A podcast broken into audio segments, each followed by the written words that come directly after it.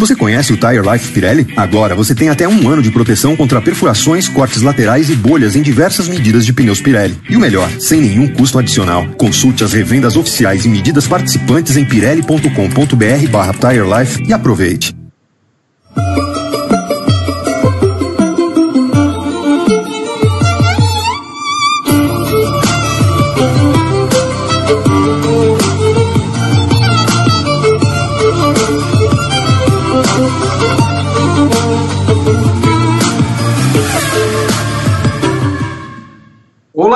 Todos, boa noite. 8 horas para quem nos acompanha ao vivo dos estúdios virtuais do Paddock GP. Várias cidades no mundo conectadas para esse programa magnífico. Duas, talvez. Mas estamos aqui. Eu sou o Vitor Martins e comigo Gabriel Curti, Pedro Henrique Marum, Guilherme Bloise e Rodrigo Berton na condução desse programa. Lembro que nós teremos pouco programa hoje, mas vai depender de você se, ter, se tivermos mais ou não, porque temos bombas hoje, hein? Temos muito para falar a respeito de Indy, Fórmula 1, transmissão. Ó, e vou, e vou além, hein? Não é só transmissão de Fórmula 1 que é a pauta de hoje sobre transmissões. Muita coisa acontecendo. Quero sua participação através da hashtag PaddockGP lá nas redes sociais e também para você que manda sempre a sua mensagem de garbo e elegância no chat no YouTube, no nosso canal GPTV, nessa plataforma. Mande sua pergunta, elogio, comentário, mande superchat, mande sticker, seja membro do Grande Prêmio. Tá? Então, já vou avisando. Eu quero chamar Rodrigo Merton, Merton para saber a meta dos likes de hoje. Boa noite, Merton. Boa noite, Vitor. Boa noite, Gá, Gui, P todo mundo que está acompanhando a edição 212 do Paddock GP. O pessoal tem reclamado muito que a meta está difícil no Paddock, Vitor. Que mil likes é muito para o Paddock. Então eu vou facilitar. Mil likes. Mil likes. É. Nenhuma. Aí, o que, que você acha? Eu acho mil likes uma, uma coisa justa.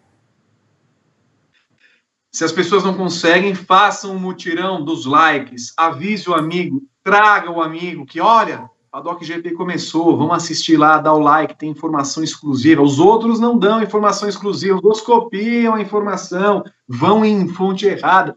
Vem para cá, tenho certeza que vocês vão gostar. E vocês podem fazer que nem o Rafael Coelho, que já mandou um 1,99, um super sticker de um joinha para cima, e deixar o like aqui embaixo. E também fazer como o José Libora, que já mandou 20 reais com uma pergunta sobre Fórmula 1, que eu vou guardar para o bloco da Fórmula 1, que é o terceiro bloco lá com duas horas de programa, pelo jeito hoje. Muito bem. Não, será bem menos hoje, tenho certeza. É, e que o Rafael esteja já na sua aula para mandar sempre as perguntas. Nós, aqui, como professores ludovicos, responderemos todas as perguntas para todos. Rapidamente, eu quero o comentário inicial de todos. Não vai passar de 30 segundos, eu tenho certeza. Boa noite, Gabriel. Boa noite, Vitor. Boa noite, Pedro. Boa noite, Gui. Boa noite, Berton. Boa noite a todos que estão nos acompanhando. É, vou destacar rapidamente a Indy, porque a gente pode ter tido a última corrida do Tony Canaan. A corrida não teve a menor cara de despedida. É, e nas palavras do Tony ficou bem claro também que ele não quer que tenha sido a última prova dele, essa segunda de Gateway, ele quer voltar em 2021. É, e eu espero que ele volte, ele merece uma despedida, uma última dança gigantesca com público, com calor do, dos fãs que amam tanto ele. Então eu espero, e, e por uma equipe mais forte do que a Ford, ele, ele merece ser ainda mais competitivo. Também temos informações exclusivas Gabriel não sabia dessa, hein? Nem falei pro Gabriel essa. a respeito de Totô. Pedro Henrique Marum, boa noite. Boa noite, Vitor, Gabriel, Guilherme, Berton, todos que estão conosco nessa noite. Eu também vou na Indy, eu também vou em, brasileiros da Indy. Porque se o, se o Gá falou do, do Tony Canaan, eu vou falar do, do Hélio Castro Neves, nunca pareceu tão próximo ver os dois juntos no, no, do, no campeonato mais uma vez quanto nesse momento. Né? A gente discutiu algumas semanas qual seria a sequência brasileira no grid da Indy. Aparentemente, a sequência brasileira no grid da Indy vai ser Tony Canan e Hélio Castro Neves em 2021. antes do Guilherme, só um sim ou não? Nós temos info exclusiva e eu não estou sabendo? Não, talvez você tenha. Ah, não sei de nada. E não temos Twitter. Boa noite, Guilherme Bloise. Bom, gente, boa noite a todos. É, foi uma semana bem difícil, né, com os acontecimentos lá no, no estado de Wisconsin, a morte, morte do Jacob Blake, com os protestos da NBA. No final, no, na sexta-feira, nós tivemos a morte do Chadwick Boseman, também, que é um, é um grande símbolo do. Foi um grande símbolo do movimento preto, né, é, sendo o primeiro super-herói negro a ser retratado no cinema pela Marvel e depois também muito no dia que aconteceu, no dia do Jack Robinson Day, né, na, na, na Major League Baseball, pelo menos tivemos uma o, o, resultado final foi um pouquinho mais ameno com mais um atropelo do Lewis Hamilton, né? Então acho que foi uma semana bem significativa. Muito bem. Participe, portanto, do nosso programa que começa de vez agora e começa segundo o roteiro produzido por Fernando Silva, o esbelto, é a Indy o primeiro assunto. Veja você. Eu vou começar aqui pelo meu caderninho e pelas apostas que fizemos na semana passada. Gabriel Curti foi de New Garden e Howard, né? Boa aposta. Resultado da corrida 2, inclusive. Pedro Marum de Howard Hey Hall. Guilherme Bloise, New Garden, New Garden. Rodrigo Berton, Dixon e Rossi. E eu acertei os dois colocando uh, New Garden e. E quem ganhou mesmo? Ah, esse maravilhoso Scott Dixon. Quem colocou Esquil? Meu Deus do céu. Olha só. Ô, Gabriel, conta uma coisinha. Para que o nosso Scott Dixon não seja ex-campeão, precisa ter uma combinação meio que mágica até o final do ano, né? Do tipo, é, Schumacher 99, quebra a perna do rapaz, fica as quatro corridas fora e não, não ganha. Porque não, não, tem como, né? O cara tá iluminado, ótimo piloto, e num final de semana em que a Indy tem rever, de rever alguns conceitos, ele se aproveitou do melhor boxe que a Ganassi fez na última etapa, na, na primeira etapa, né, no último boxe, para passar o nosso querido Pato Howard, que tá batendo na trave, batendo na trave mas não consegue ganhar. É, a, a vitória do Pato vem mais cedo ou mais tarde, a despeito do tweet de Rodrigo Berton. Ela vai sair a qualquer momento, a gente sabe disso. É, o Pato é o segundo ou terceiro grande piloto da temporada. Ele está ali disputando com o New Garden palmo a palmo. É, mas o Dixon, assim, ele está completamente inalcançável esse ano, né? É, se a gente colocar numa, numa projeção os pontos que ele precisa para deixar de ser campeão, é, é uma coisa inacreditável, porque vai, vamos trabalhar com um cenário otimista para o New Garden. Vão acontecer as cinco corridas. As duas do, de Indianápolis, a final de St. Pete e, e, mais as duas em Mid-Ohio que ainda vão ser remarcadas, né? Podem ser remarcadas. Então são cinco corridas para ele tirar 97 pontos. É, ele tem que tirar 20 pontos por corrida. Essa é a conta é basicamente ele vencer todas as corridas com o Dixon em quinto ou pior em todas as corridas. Então, é impossível isso acontecer. Sim, a, a, gente escreveu é, numa análise no começo da temporada, quarta ou quinta corrida, que só um desastre tiraria o título do Dixon. Na quarta ou na quinta corrida. Isso já estava claro, já estava evidente. Porque o Dixon foi abrindo uma margem já perto dos três dígitos é, muito cedo. Na quinta corrida, o, o segundo colocado já precisava de duas provas para chegar nele. É, é, era uma coisa meio surreal, assim. É, o Dixon nadou de braçada na temporada 2020. Eu acho que a gente já pode até usar é, o verbo no passado, porque o campeonato foi para o saco. Acho que esse fim de semana é, só terminou de, de, de, referendar isso, porque era um final de semana promissor para Penske, para Chevrolet, né? Então tanto para o New Garden quanto para o Pato Ward, se a gente pega o que aconteceu em Iowa, por mais que o Dixon tenha tido resultados ok, ele não teve performance. A Iowa mostrou que a Chevrolet estava melhor. Né? Tanto que o Pagenot ganha largando lá do, de último do grid e o New Garden controla completamente a, a segunda corrida. O New Garden poderia ter vencido as duas. Então a projeção era, bom, se o New Garden vencer as duas em Gateway e considerando que a Chevrolet domine, tome de assalto o final de semana, com o Dixon em sexto, sétimo, aí beleza, temos um campeonato. A diferença hoje estaria em 40 e 50 pontos. Daria, daria jogo. Só que o Dixon foi lá e ganhou a primeira corrida. Né? Muito por causa de um pit stop espetacular para variar da Ganassi, de um pit stop problemático da McLaren de novo, de um pit stop problemático da Hay Hall também. É, então tudo se encaixou mais uma vez para o Dixon ganhar do jeito que ele mais gosta de ganhar, é, na estratégia, na velocidade nos boxes, no ritmo que ele tem que impor naquelas voltas, é, tipo o Schumacher fazia muito, aquela primeira volta do novo stint, a última volta do stint anterior. É, então, e, então a, a, segunda corrida, mesmo que o New Garden tenha, tenha ido muito bem, tenha vencido, que a Penske tenha se redimido e trabalhado muito bem nos boxes também, na estratégia, não mudou nada.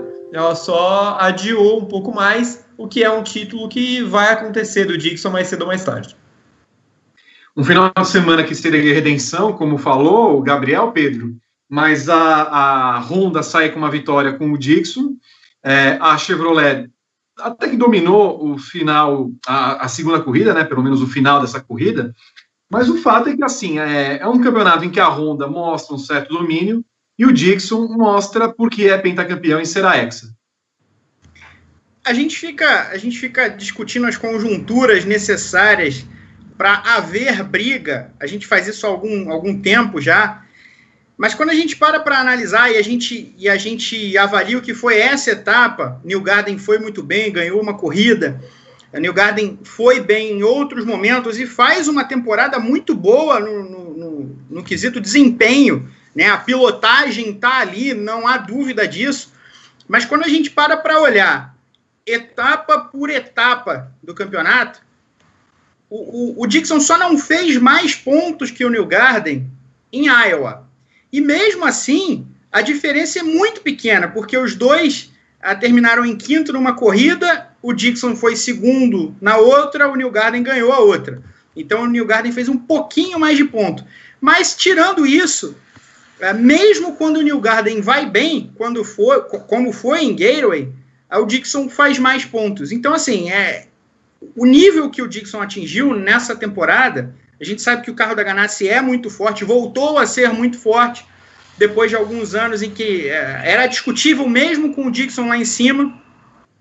Mas o nível de pilotagem dele é, é sobrenatural, é espantoso.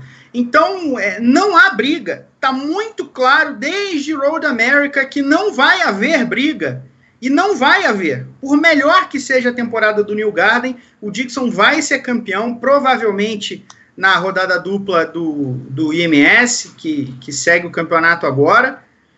E não vai se aproximar o New Garden, não vai ter essa chance. Não dá. O Dixon atingiu um nível esse ano que está muito além dos demais.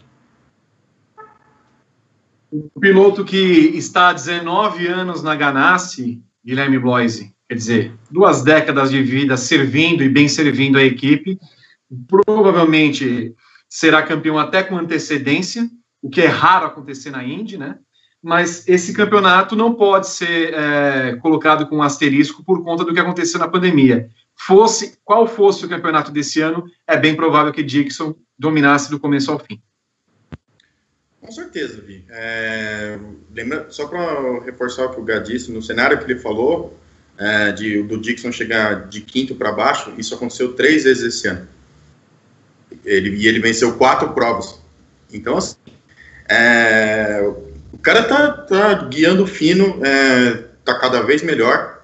Ele tem bons adversários, né? Tem o Takuma Sato, que foi, tá, tá vindo muito bem nessa temporada. O New Garden tá fazendo o melhor que dá com a Penske, mas não tem como. Acho que não tem essa de asterisco, não. É, a pandemia que a pandemia que é um que é o, que é o, o acaso nessa temporada, né?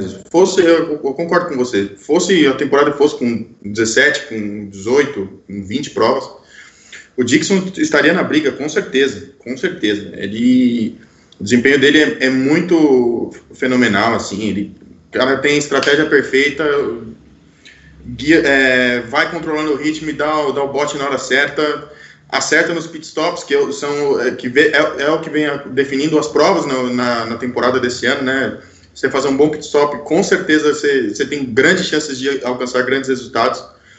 E a Ganassi entendeu muito bem isso e proporciona ao Dixon o um, carro, um carro maravilhoso que tudo encaminha para que o título seja definido já no começo do, do, de outubro, se a rodada de Mid-Ohio não for encaixada nesse mês de setembro. Aí. E é engraçado a gente observar um fenômeno, Gabriel, que é o seguinte: quando a gente olhava duas décadas atrás, justamente nos anos 2000, não é, três décadas atrás, para ser mais exato, a Índia era mais ou menos vista como uma categoria de tiozão, ou dos aposentados da Fórmula 1, né? Então você via pilotos com 45 anos, é uma média de idade muito alta. Hoje isso não acontece. Pilotos de 19 anos, como o Rinos VK, estão na categoria. Mas aí você observa, por exemplo, não há perda de desempenho de Tony Canaan e Hélio Castro Neves andando que andam com 43, 44 anos. Takuma Sato vencendo as 500 milhas de Indianápolis com 42, 43.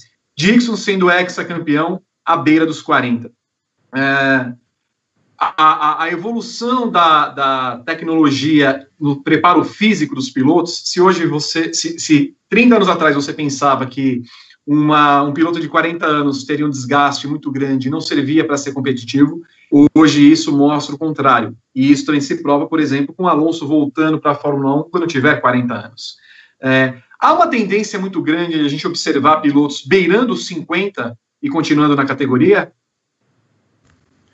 Eu acho que sim, eu acho que depende muito mais é, da vontade do, do, do piloto e da, do quão regrado ele vai conseguir ser por tanto tempo, é, muito mais do que simplesmente pela perda física.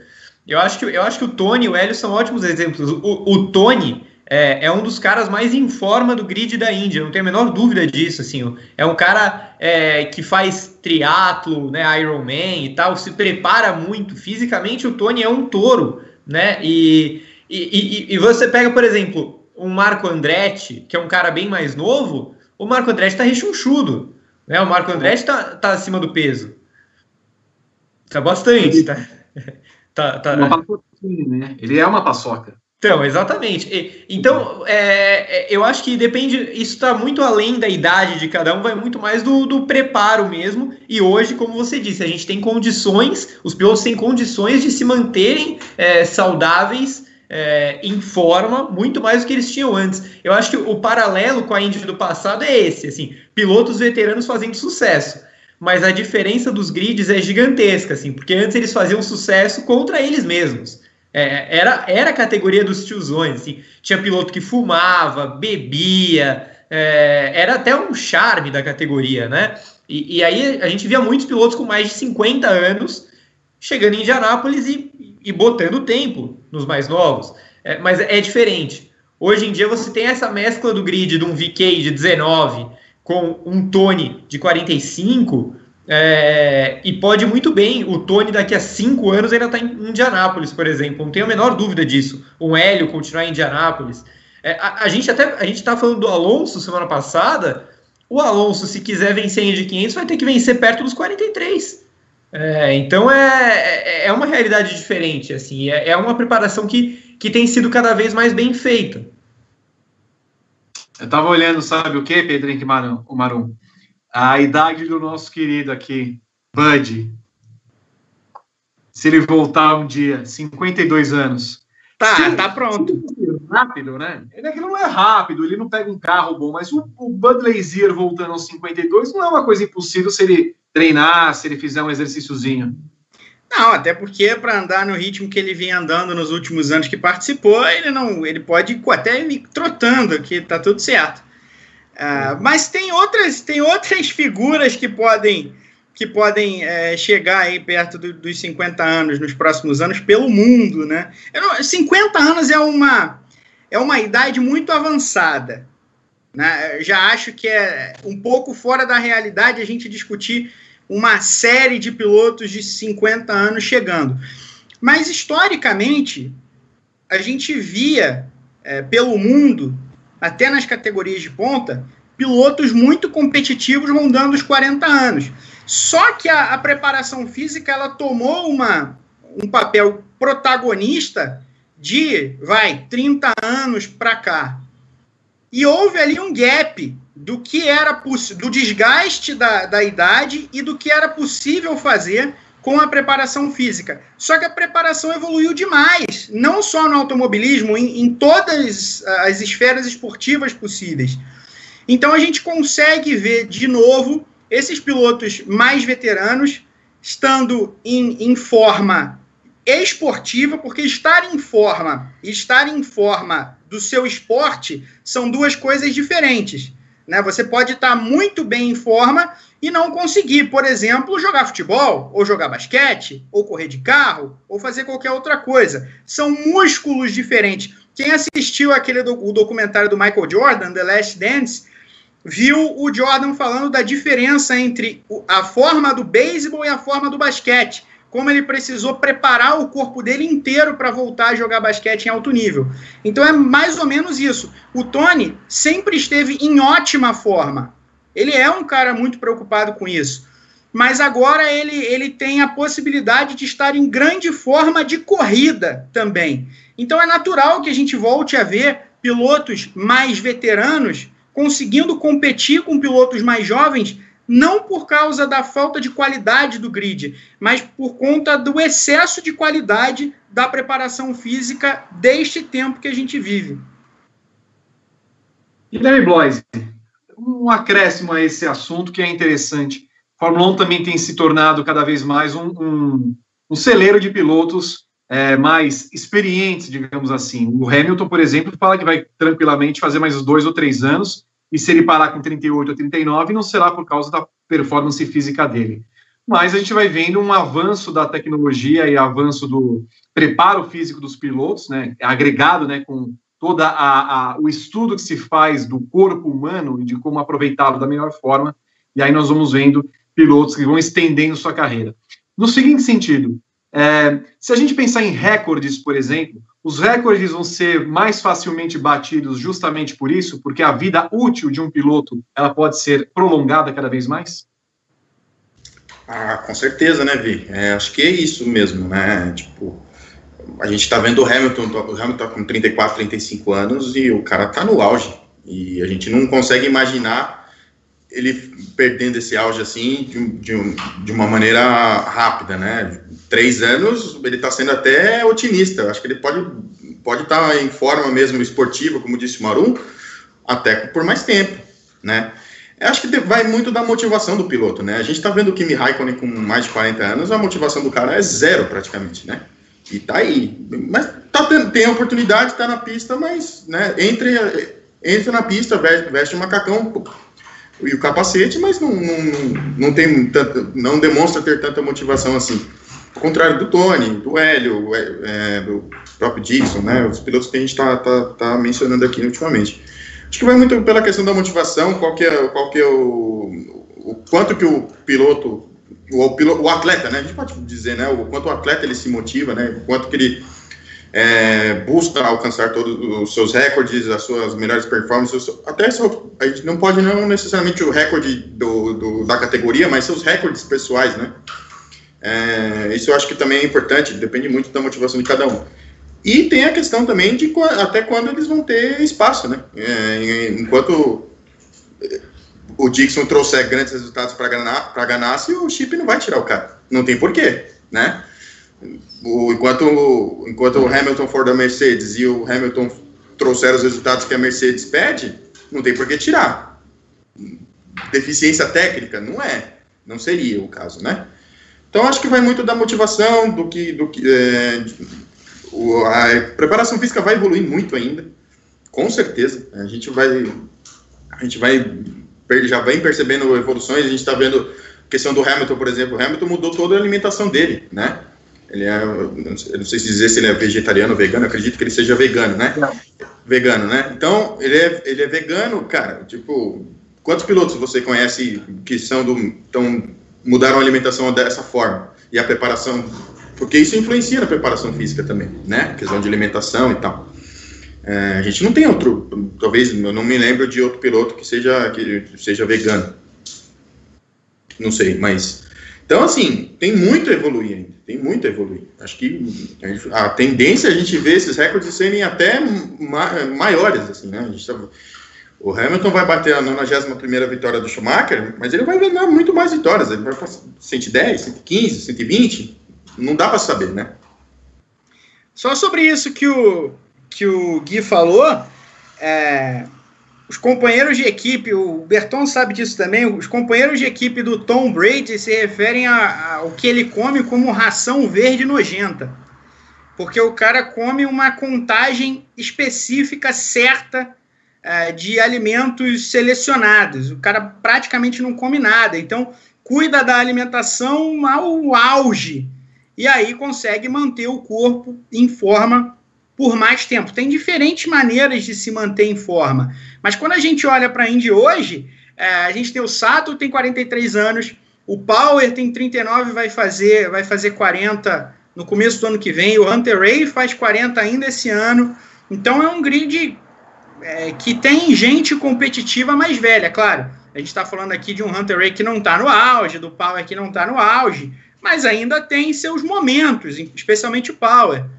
Uh, e, e, vai da preparação física e da preparação de cada um. Nem todo mundo vai conseguir chegar aos 30 e altos sequer competitivo, porque nem todo mundo tá, tá, tá uh, nem todo mundo é capaz ou está interessado em abrir mão de diversos aspectos da sua vida para aumentar a vida útil do seu próprio corpo no alto nível esportivo. Eu, eu só eu... acredito, Guilherme Bloise, pela mensagem que eu recebi aqui do Rodrigo Berton a respeito de Tom Brady e comida. Que, que pouca vergonha. Guilherme não Bloise. falei nada em minha defesa. Não, falei nada, não falei nada. Posso só falar adendo? Além da alimentação não. do Tom Brady, rapidinho, só uma informação.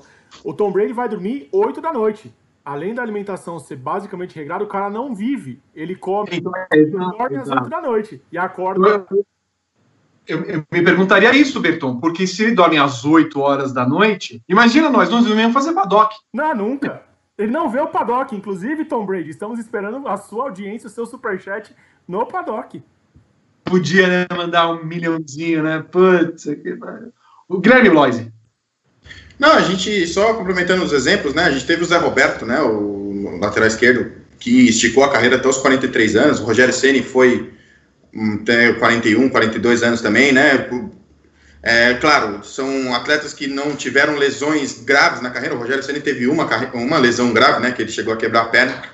Mas de resto, tiveram carreiras extremamente longevas, né? Então, por, por questões de preparação física, o Zé Roberto, se, ele leva tão, ele leva isso a sério até hoje. O, cara, o Zé Roberto farda em qualquer time aí. Forma física ele tá. O, o cara tá no shape, entendeu? Então, assim, isso são exemplos do futebol, né? Então, a, a questão da evolução do, de alimentação, de preparação física, ela ainda vai muito além do que a gente está vendo, entendeu? Vai muito além mesmo. Acho que os, a tendência do, são dos recordes serem até mais esticados ainda do que, do que eles vêm sendo atualmente.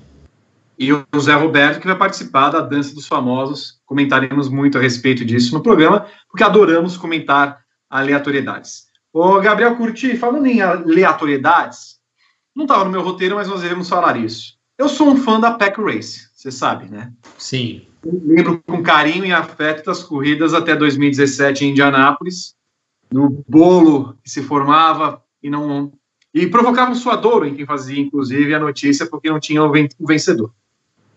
Agora, a carga aerodinâmica desse final de semana transformou as duas corridas em procissões definitivas em boxe. Né? Tudo se concentrava na estratégia e na parada dos pilotos. Uh, é um pouco uh, chato e um pouco anti-indie ver corridas sendo decididas dessa forma. É bastante chato, né? Mas eu acho que assim, é, a gente teve uma, uma diferença importante em Gateway também esse ano, que foi o fato da corrida acontecer durante a tarde, né? É, é uma prova noturna, tradicionalmente no calendário, é, e de noite ela costuma ser muito, muito boa. Mas, é, além dessa mudança de clima, a gente teve a mudança no, no arrasto dos carros provocado pelo aeroscreen.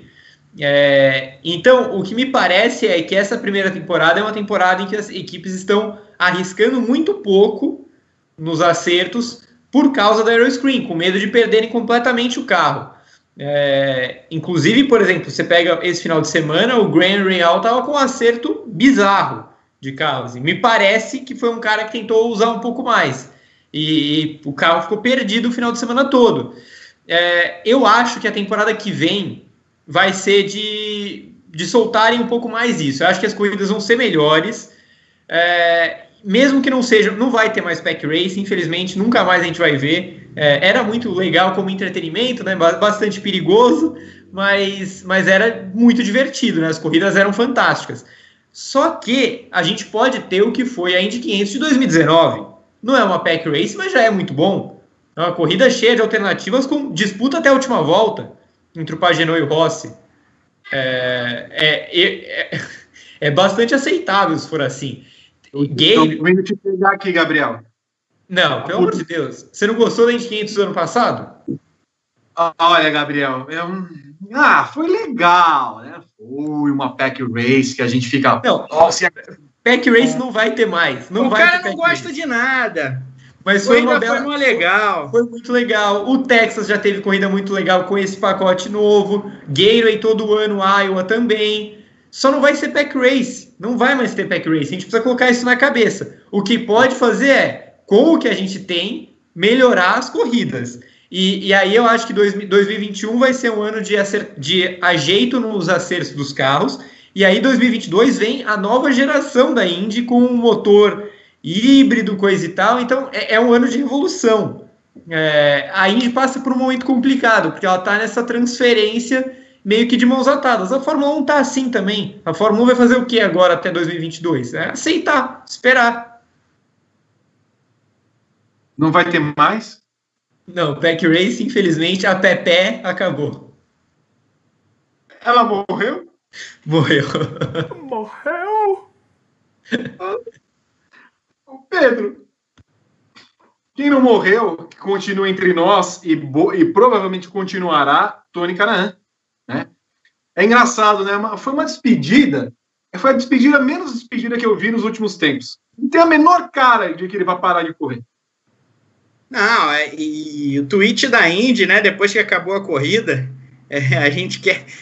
Os caras pediram, né? Pelo menos deixaram claro que ninguém quer que ele tenha, tenha parado agora, sem público desse jeito. É, não vai ser despedida. Não, não vai ser. Não é. É, me parece impossível que tenha sido a última corrida do, do Tony na Indy, porque há um movimento tão forte para que ele participe, pelo menos por mais um ano, que eu não consigo vislumbrar a, a possibilidade dele não correr. Guilherme Blois, vimos a última corrida do número 14. Ó, ó, atenção à pergunta, vamos ver se você captou. Vimos a última pergunta. Ah, a última pergunta a última corrida do número 14 com o Tony Canan? Também acredito que não. É... E não tem nem porquê, né? É uma temporada extremamente reduzida, é... com, mu com, questões, muitos problemas. O, o Canan fez só as provas em oval. É... Eu acredito, eu acredito que não, eu espero que não e estou na torcida para que não, de verdade, porque o Tony merece e a gente merece ter o Tony mais uma vez. Assim, é, a questão do, da última dança que o Gá falou, é, sem um, autódromos esvaziados, nenhum calor humano ali para ao menos dar uma despedida digna para ele. Os Estados Unidos que é tão legal nessa questão do, do trato com, com seus ídolos, né? Eles tratam muito bem os caras que fazem a, que se aposentam, né? Que, que acabam so, encerram suas carreiras esportivas. É, espero que não. Espero que o Hélio esteja no, no grid ano que vem. É, o Hélio foi muito bem no, no, na Indy 500. Eu acho que ele poderia. Ele tem gás, ele tem gasolina no tanque aí para disputar mais uma temporada completa da Indy, com certeza. Repito a pergunta para Gabriel Curti. Vimos a última corrida de, de Tony Canaan no carro 14? É, eu tô, eu tô, Vitor, eu prefiro passar a bola para você, que você tá louco para falar alguma coisa. Nada. Mas a tá gente conhece, língua, a gente conhece. Tá na ponta da língua, Gá. Sabe quem pode dizer isso para nós? Quem pode? próprio que quinta-feira fará o Cadeira Cativa com Flávio Gomes e grande elenco, participando ao vivo do nosso programa no Grande Prêmio. Então, não percam a carreira de Tony Canan. Eu acho que nem vamos falar que o que Tony foi na Índia. Nem vale a pena, eu não vou perder meu tempo para isso. Porque não acabou, não acabou. Ele está negociando, não sei se ele vai poder dizer no programa. Mas falaremos com Tony Canan na quinta-feira, ao vivo, 8 horas, no canal do Grande Prêmio. Estaremos com grande elenco, ainda chamando uma série de pessoas, então fique ligado, porque ele estará conosco para falar a respeito do que foi a vida e obra e que há de continuar, portanto, assim. O que eu entendo não será no carro. O, tem a impressão que será a última corrida no carro 14. Sim, eu concordo. Então, a Foyt, eu acho que não é, pô, pô terminar a carreira na Foyt. Não, eu, eu acho que não também. Eu acho que ele tem, ele vai, vai ter opções bem melhores aí. É, é, é só a gente ver, por exemplo, é, que a Carlin foi fechando o, o carro dela de oval durante a temporada. O Daly foi assumir aquela vaga durante a temporada. E o carro em oval é bem competitivo. E colocou o Chilton para correr em oval, né? Exato. Que era uma coisa que a gente tinha... achou que nunca mais ia ver. Não tinha ninguém para correr em Indianápolis. Então, assim, tem vaga. Tem vaga e não precisa ser pela Ford. Muito bem. Então, reiterando, não perca o Cadeira Cativa, quinta-feira, ao vivo, 8 horas da noite, no canal do Grande Prêmio. Tony Canan falando sobre sua vida e obra. Bom, eu só espero que não seja que nem o Moreno, que fez fascículos. Parecia a Barça falando. E ainda, ainda precisamos terminar aquele programa, inclusive. Eu quero chamar Rodrigo Berton para os comentários da Indy and adjacências nessa participação curta dele, espero.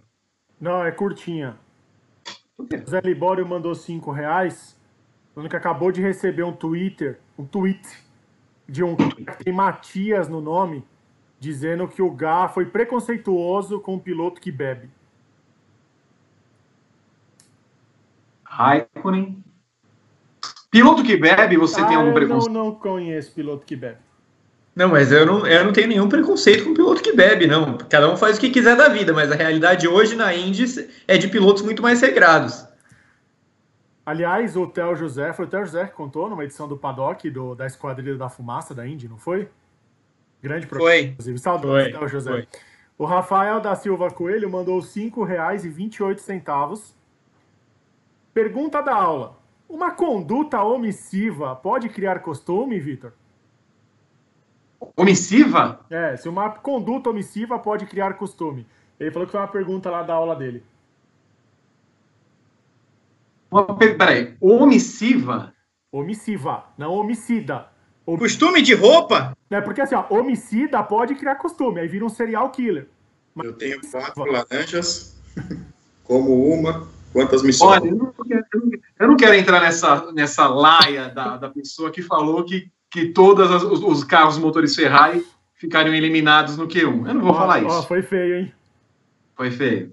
Mas eu não tenho resposta para essa pergunta da aula do Rafael. Ah, Aliás, ele... que aula que pergunta isso? Ele falou que é aula de direito. E aí, ah. o USP Júnior mandou cinco reais. O Riusp Júnior é o Rafael Coelho usando a conta da empresa Júnior para dar like e mandar superchat. Eu te amo, Rafael. Não, mas manda outras perguntas. A gente quer aqui, aqui é Isso. quase um, um todo milhão. Nós queremos Faça responder. Com laranjas, Rafael, por favor.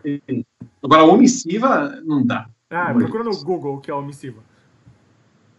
É, de omissão, mas assim, o que, que tem a ver a, eu tenho quatro laranjas. Vitor, vamos, vamos, vamos. 40 minutos já. Vamos, vamos, vamos, é óbvio. Alguém tem alguma coisa mais para falar da Índia ou não? É, não, é só, só para a gente ficar de olho que nos próximos dias pode sair alguma coisa sobre Mid Ohio, né? Se, se, quando ela vai ser remarcada. Diz que pode ser daqui a duas semanas. É, me parece um pouco em cima da hora, mas vamos ver nos próximos dias os próximos capítulos dessa confusão plenas 8h40, omissiva lá. Imagina Bom, se o Dixon não vai ganhar a corrida em Mid Ohio, onde ele já ganhou 232 corridas. Passando o Bob, o Bob, aí. É, o Bob Hale vai voltar para correr, ele e o Kenny Brack. Passando o Glenn Hale, coitado, na última curva. É a única chance onde o pobre Real tem, tem de vencer. Ô, Berton, me fala uma coisinha. Você tá aí, Berton? Sim, estou. Estou fazendo uma anotação aqui, mas pode falar. Esse foi o primeiro bloco? Eu posso encerrar o primeiro bloco? Ué, você que manda? que diz o roteiro? O roteiro diz assim, ó. Ah, em relação àquela dana, beleza? É. Então vamos fazer o seguinte. Não seja omissivo e encerre o primeiro bloco. Você conhece o Tire Life Pirelli? Agora você tem até um ano de proteção contra perfurações, cortes laterais e bolhas em diversas medidas de pneus Pirelli. E o melhor, sem nenhum custo adicional. Consulte as revendas oficiais e medidas participantes em pirelli.com.br barra Tire Life e aproveite. Bom, nós estamos de volta com o segundo bloco do Paddock GP e surge uma pergunta de Rodrigo Berton à espreita.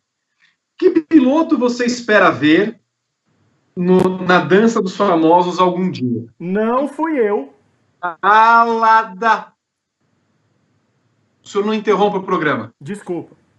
Olha, tá vendo? Até Tá caiu tudo bem aí, Vitor?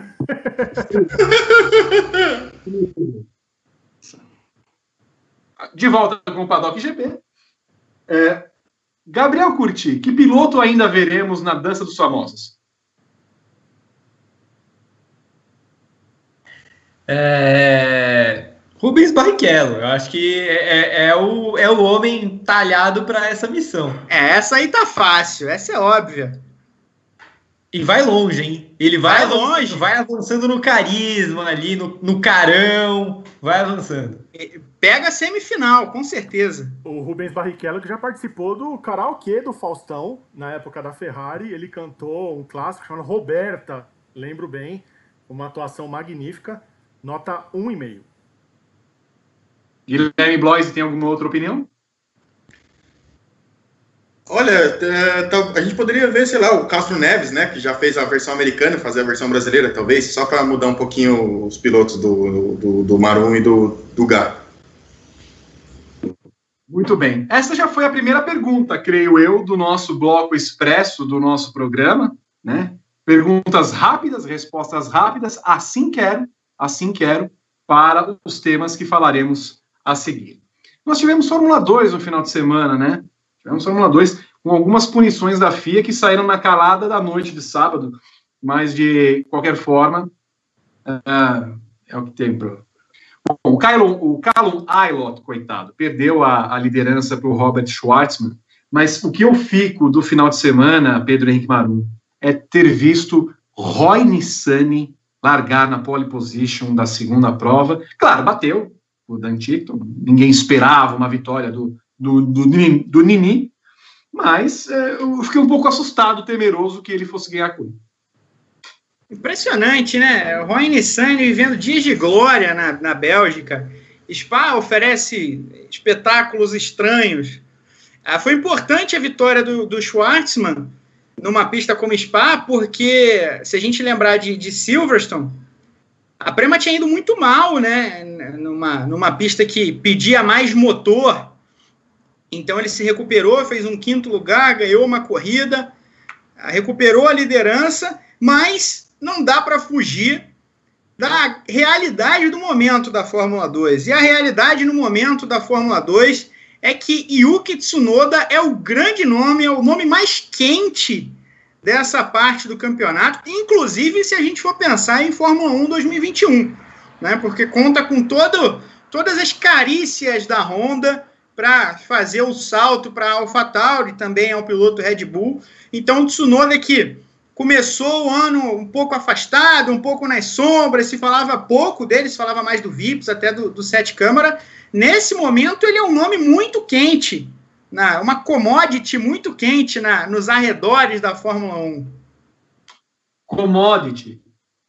Commodity. Primeiro estrangeirismo da noite. É, não, eu tava estranhando. Foi 45 minutos e o primeiro veio agora. Guilherme Bloise. O Schwartzman voltou a vencer depois de oito corridas seguidas sem conquistar grandes coisas, né? Tinha perdido a liderança até, né? Com, pelo, pelo pro Aylott. A gente teve o, teve o acidente do Drogovic com, com o Matsushita na primeira corrida também, que foi até um pouquinho chocante no primeiro momento, né? A questão do Matsushita. E a vitória do. E a vitória foi do Mazepin, né? Vamos, é, a FIA tirou a vitória do, do, do, do Rosso ali na, na mão grande, né? A vitória na primeira corrida foi do Mazepin. Então, Tsunoda acabou herdando essa vitória, tipo, não vi nada de, de punitivo na, na, na defesa do Mazepin na luta pela vitória. E o Vips estreou no, no lugar do Guilherme, né? No, na, nesse final de semana e quase pontuou já, né? Então já foram dois décimos primeiros lugares, mas beirou, beirou ali a zona de pontuação da, da, Fórmula, da Fórmula 2. Gabriel? Olha, é, bom, para começar, que o Nikita Mazepin foi roubado na primeira corrida, né? Vamos deixar bem claro aqui, ele foi assaltado pela, pelos comissários. É, cara, é, eu fico muito preocupado com, com a forma que, com que alguns comissários enxergam o automobilismo, porque última volta da corrida, o camaradinha tenta passar por fora, o outro apenas deixa o carro espalhar um pouco no final da reta, faz a curva na tangência correta, vence a corrida. É, o que, que o Mazepin tinha que ter feito ali? Deixado o Tsunoda passar por fora? Reduzido a velocidade para o Tsunoda conseguir tangenciar na frente dele? É, me, assim, a punição é absurda, é absurda mesmo, é, lamentável, entendo. É, é, cara, assim, é, fazendo uma referência com o que aconteceu na rodada do futebol brasileiro, o Gatito chutando o VAR, é, é, aquela coisa que assim, o, o Mazepin é, atropelando aquele cone, aquela placa do segundo lugar, não é bonito, não é certo, mas a gente entende. O cara de cabeça quente ali, depois de ser prejudicado tão claramente, é, no final, numa hora tão importante, dá para entender o que foi a ação do Mazepin naquele momento. É, eu jamais puniria, não consigo entender a origem daquela punição. Dito isso, eu acho que o P foi muito bem ao falar do Tsunoda, e eu digo mais, as equipes da Fórmula 1, é, nesse momento, elas esfregam as mãos olhando para a Fórmula 2 de uma maneira que elas não faziam há muito tempo. Não só pelo nível dos pilotos, a safra é boa mesmo, mas pelo conjunto da obra. Os cinco primeiros colocados da Fórmula 2, e que eu considero que são cinco caras que ainda podem ser campeões, são cinco caras que eu não acho que seja absurdo a gente pensar neles na Fórmula 1 ano que vem. Por quê? É, no meio desses cinco tem o Mick Schumacher, que eu acho que ainda está muito verde. Mas é o Mick Schumacher. É o cara que estava na Fórmula 3 sem conseguir muita coisa. E a, a, a, Ferrari já falava que uma hora ele ia chegar na então Sauber, na Alfa Romeo. Ele já tinha o caminho todo trilhado. Com essa temporada um pouco mais sólida, com as últimas corridas com três pódios consecutivos, é, o Mick Schumacher melhorou bastante. Então, talvez já seja aquele passo que ele precise para tirar uma vaga do Giovinazzi na Alfa Romeo. É, não parece nada absurdo, ainda mais com o que o Giovinazzi não vem fazendo mais uma vez. E já, e já que ele é um piloto de quase 27 anos, né? O Giovinazzi já deu, né? É, aí você olha para os outros, outros quatro desse grupo. O Callum Aylott e o Robert Schwarzman me parecem num confronto direto. Não só pelo título da Fórmula 2, mas porque são dois pilotos do programa Ferrari e que podem muito bem subir tanto para a Haas quanto para a Alfa Romeo também. É, também é, é uma possibilidade grande para o ano que vem. E aí você tem o Tsunoda, que é muito provável que vá para a AlphaTauri sim. É, a, o pessoal da Red Bull já fala abertamente nisso, a Honda com certeza faz um lobby muito grande. E principalmente, né, o Vips e o Sete Câmara estão quase parados esse ano o que a gente esperava que fosse uma temporada de tira-teima acabou virando um negócio que os dois não conseguem chegar no Japão para correr. Para uma temporada que deve ter só quatro etapas para eles. É muito pouco para você subir para a Fórmula 1, né? É, então o Tsunoda me parece ter furado a fila da Red Bull. E, e, e com o Kvyat, mais uma vez, não fazendo nada, é um nome para ser bem considerado. E por fim, o Mazepin, que a gente não dava nada para ele antes da temporada, até porque ele não tinha mostrado grandes coisas mas é um cara que tem, um, muito, muito, muito dinheiro. Né? A ponto do pai dele ter tentado comprar a Racing Point, Force India, naquele, naquela hora da, que a equipe faliu. É, então, para uma equipe que está precisando de um piloto com grana e que não seja um horror, ele já surge como uma opção muito viável. Então, é, eu diria que é a classe da Fórmula 2 que pode ter mais acessos em muito tempo. era uma coisa que a gente falava também no começo do ano, né? Que tinha tido a troca de guarda, tinha saído de cena uma geração muito interessante com Norris, com Russell, com uh, Albon, e que o ano ainda começava um pouco sem nomes na Fórmula 2, mas que a gente podia chegar no fim do ano com uma impressão muito diferente desse grid do que a gente tinha no começo do ano. E é, é a direção para que a gente se encaminha mesmo. O grid é bom, é bom de talento, é bom de desempenho e, e é bom até de, de, de, nomes, né? Porque o, o Mick Schumacher é um cara que vai estar tá sempre no, no radar da Fórmula 1 é, a Fórmula 1 vai procurar pequenas migalhas para subi-lo para alguma equipe. Isso vai acontecer em algum momento, a não ser que algo muito esquisito aconteça. Saúde. Obrigado. E, e, é isso. O Willott deu um, um, salto adiante no sentido de ser mais constante. Ainda não é um rei da constância, mas melhorou. O Schwartzman ainda é um piloto em evolução. Ainda é um talento bruto, mas já é muito bom. Uh, o Lungar, não para esse ano, mas para o ano que vem, é um piloto muito forte também. Lungar da, da sua Dinamarca. Como é o Drogovic, também mais para o ano que vem, até pelas condições. Uh, então, assim, é um grid muito forte. E o Tsunoda, nesse momento, o caminho dele está pavimentado para chegar na Fórmula 1 em 2021. Me parece muito claro o caminho. É, dito tudo isso, só quero concordar aqui com, a, com o que o Gá falou sobre a punição da, da primeira corrida. A gente estava até revoltado no, no chat do, do Grande Prêmio no momento em que aconteceu, porque o, o Mazepin não só se defende da maneira que dá, ele joga justo, porque ele deixa espaço ainda para o Tsunoda uh, contornar, não passar, mas contornar. E acaba punido. Inacreditável. Também causa, realmente causa preocupação com como alguns comissários enxergam disputas de pista. Mas é isso. Peraí, como é isso? Vocês falaram 10 minutos da Fórmula 2, como é isso? Achei, achei pouco. O primeiro, o primeiro bloco hoje foi rápido, a gente tinha tempo aí para contornar, eu... tangenciar a curva. A não, culpa mas... é do Marum, Vitor. Eu falo isso algumas edições. A culpa é do Marum. Eu, no, ó, no meio do comentário, eu fui contaminado. Eu fui contaminado, eu dei dois espirros aqui que o corona adentrou o corpo. Eu vou dar o tema apenas, vocês se virem. Fórmula Vitor. 3. Não, não, não, peraí. Antes de não? dois, dois superchats de Fórmula 2. Então tá bom. O Rafael Henrique mandou dois superchats de, de dois reais. O Mazepin na Fórmula 1 é possível? Teremos mais um Paier. E depois ele perguntou o que aconteceu com o Armstrong e o Markelov nesse ano. Para quem você endereça a sua pergunta, Rodrigo Berton? Uma pro Gai e a outra pro Gui. É. Não, senão a gente vai sair daqui às 11 da noite. uh! Depois eu, eu, mando as outras pro Marou. Começa então Guilherme Blois, por favor. É, bom, qual que era a pergunta mesmo? Tô brincando. Do Mazepin na Fórmula 1, Gui. Ah, muito possível. Muito possível. E vice, espirrar saúde. Já acabou? Não vai responder mais nada? Ué, você não pediu pra ser ágil na resposta? Você tá aí, tá aí é, reclamando do Maron que o cara fica 5 minutos desenvolvendo raciocínio, eu falo em 30, você, você reclama também? Você precisa chegar no acordo, amiga.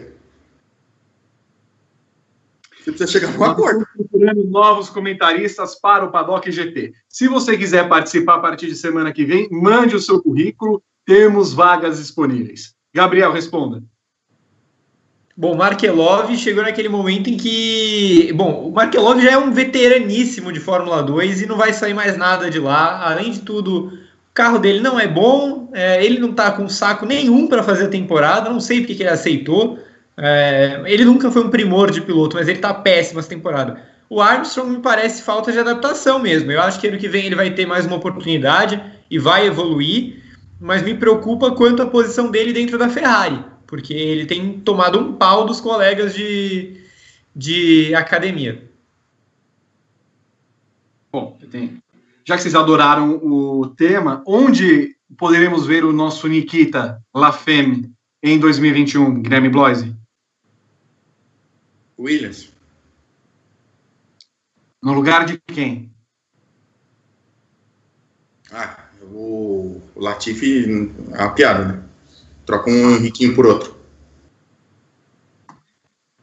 Podemos ver o Mazepin, é, Gabriel Curtir? Eu acho que sim, e acho que na Haas. Pedro Enguimarão? Eu acho que falta espaço. Acho que falta espaço, falta um lugar para ele para ele subir. Talvez a Alfa Romeo fosse um lugar, mas acho que a Alfa Romeo ah, vai dar prioridade para um dos pilotos Ferrari. Eu não, a Haas já falou várias vezes que, que quer, que gosta de, prefere ter pilotos veteranos, né? Por isso preteriu e descartou subir com, com gente nova desde o começo.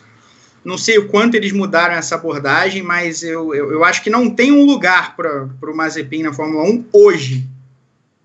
Hoje. Hoje. Bom, eu vou ter que fazer uma seleção de temas aqui, porque vocês falam muito. Vocês falam muito. Eu vou perguntar para. Deixa eu ver. Não, vou fazer, vou fazer uma votação. Ah, tá, tá. Guilherme Bloise, Fórmula 3 ou NASCAR?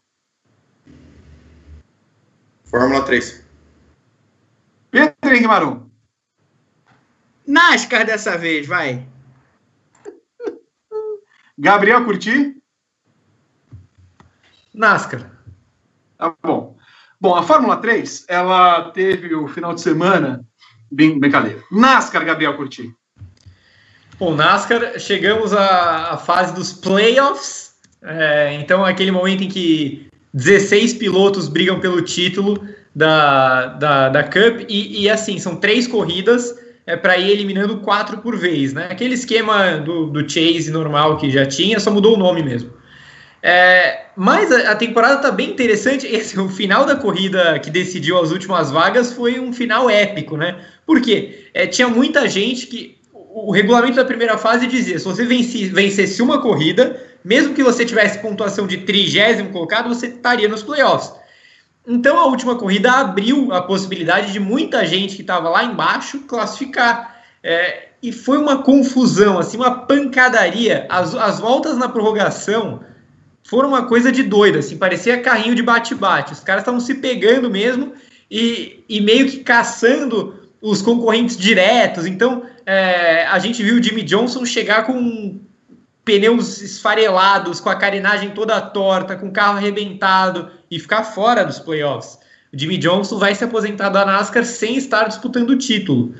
É, por outro lado, eu achei legal que, que passaram os pilotos que foram mais regulares na temporada, é, que foi o Matt de Benedetto e o William Byron, que acabou até ganhando a corrida.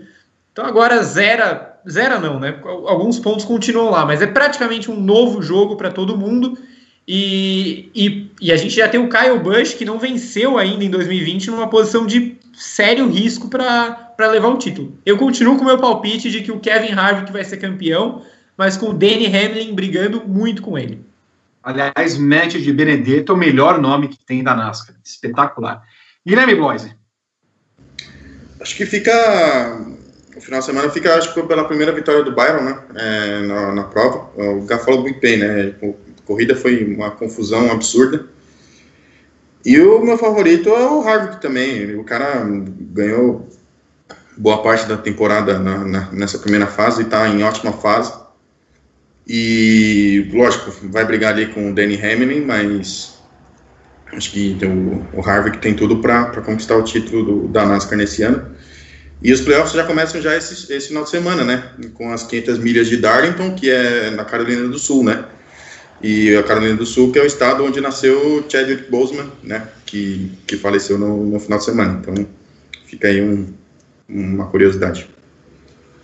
E aí tem Marum, Darlington, que tem aquela música Forgive Me, Darlington. Ai, ai. É, é, é isso, tá vendo? O espectador do Paddock GP, é, a gente lida com isso o tempo inteiro, o dia todo, todos os dias. Dia de corrida, dia de, sabe, de batida. Mas a gente adora, viu? Um beijo para você. Saúde. O, o, o Jimmy Johnson foi um coitado no fim da corrida, né? Porque ele foi pego num, num problema ali que não era nem dele, acabou tomando uma pancada foi jogado para trás. Ele estava na bolha quando começou o fim de semana, né? Era um dos, dos três pilotos mais bem colocados, acabou ficando fora. Agora é um outro jogo, começa do zero. Claro que ah, existe ali uma pequena diferença de pontuação do Harvick, que terminou a temporada na frente, para o de Benedetto, que é o 16, mas é muito pequeno e ele tem que. Ele não precisa bater o Harvick daqui três corridas, ele precisa só chegar na frente dos primeiros eliminados. Ah, estamos fazendo um palpite, meu palpite é Joey Logano, que venceu a, a, única corrida em Phoenix na temporada, afinal vai ser em Phoenix. O Logano é sempre um cara muito rápido e anda bem na pista que vai, que vai decidir o campeonato. Então fica aí o meu, o meu palpite em Joey Logano. Mas vai ser divertido esse, esse playoff porque a, a, temporada voltou muito divertida, né? O Gá falou isso até numa, na semana passada. Ah, me parece uma seleção muito interessante de nomes que passaram, até para explodir. O, o Tyler Reddick tinha a chance de ouro, acabou se envolvendo numa confusão com o Ryan Newman. Aí o, o Newman falou que acabou o talento do Reddick, uma baixaria, mas foi divertida a corrida. Ah, eu só vou dizer que William Byron é o meu é o meu piloto de nome favorito da NASCAR, porque me lembra sempre o poeta Lord Byron. Mas poeta do, do, mal do século, do romantismo. Tava esperando para fazer a escada, falar que ele era um lord nas pistas e você já vem com essa. Tudo bem. Bom, ainda bem que nós estamos encerrando esse bloco, não é mesmo, Rodrigo Berton? E, e digamos que não vamos, não vamos poder falar de Fórmula 3. Ô, Vitor, chegou um superchat aqui do Rafael Coelho é. Como foi o final de semana da Fórmula 3?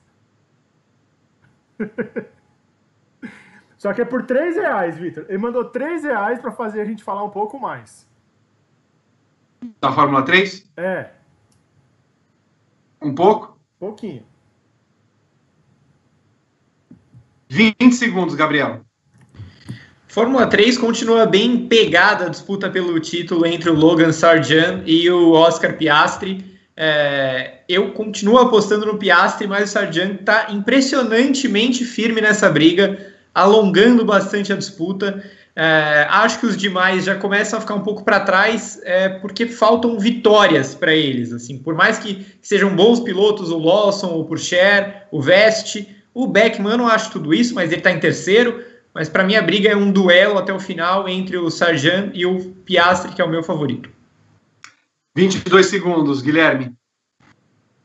Eu não descartaria totalmente ainda o Beckman, né? Ele tem uma, ele tem uma, eu, eu diria uma vantagem em relação aos outros que tem uma regularidade, né? Ele tem, ele pontuou em todas as provas esse ano. Então acho que ainda não dá para descartar totalmente o Beckman nessa briga, mas eu acho que o meu favorito para esse ano é o Sargent. 18 segundos, Marum. É basicamente isso também. Eu, eu falei aqui já que o Piastri é o piloto que, que, eu, que eu via como favorito. A briga está interessante, entre os, especialmente entre os dois. Eu, ah, o Beckman, o Lawson, ah, o Vest estão ali ainda com, né, com suspiros de, de, de, chance de ser campeão. Eu esperava uma briga de mais gente. Né? Nesse aspecto, é um campeonato um pouco decepcionante. Eu esperava mais gente brigando pelo título mas é, eu não eu, eu confesso que não tive oportunidade ainda de ver as duas corridas desse fim de semana, então vou manter meus comentários nessa, nessa seara. Deveria ter calado, então, esta boca. Aliás, que inclusive. Eu, Vitor, que isso, cara? temos duas vagas, eu não esqueci, não, rapaz. Temos duas vagas para a semana que vem, se você quiser participar do programa, porque eu, eu não estou muito bom hoje. É, Bertô, nós temos mais superchat, mais assuntos. A outra vaga é a sua, Vi? Ô, oh, peraí, que eu vou, peraí que eu vou dar um jeito no Gui, peraí. Vou mandar uma.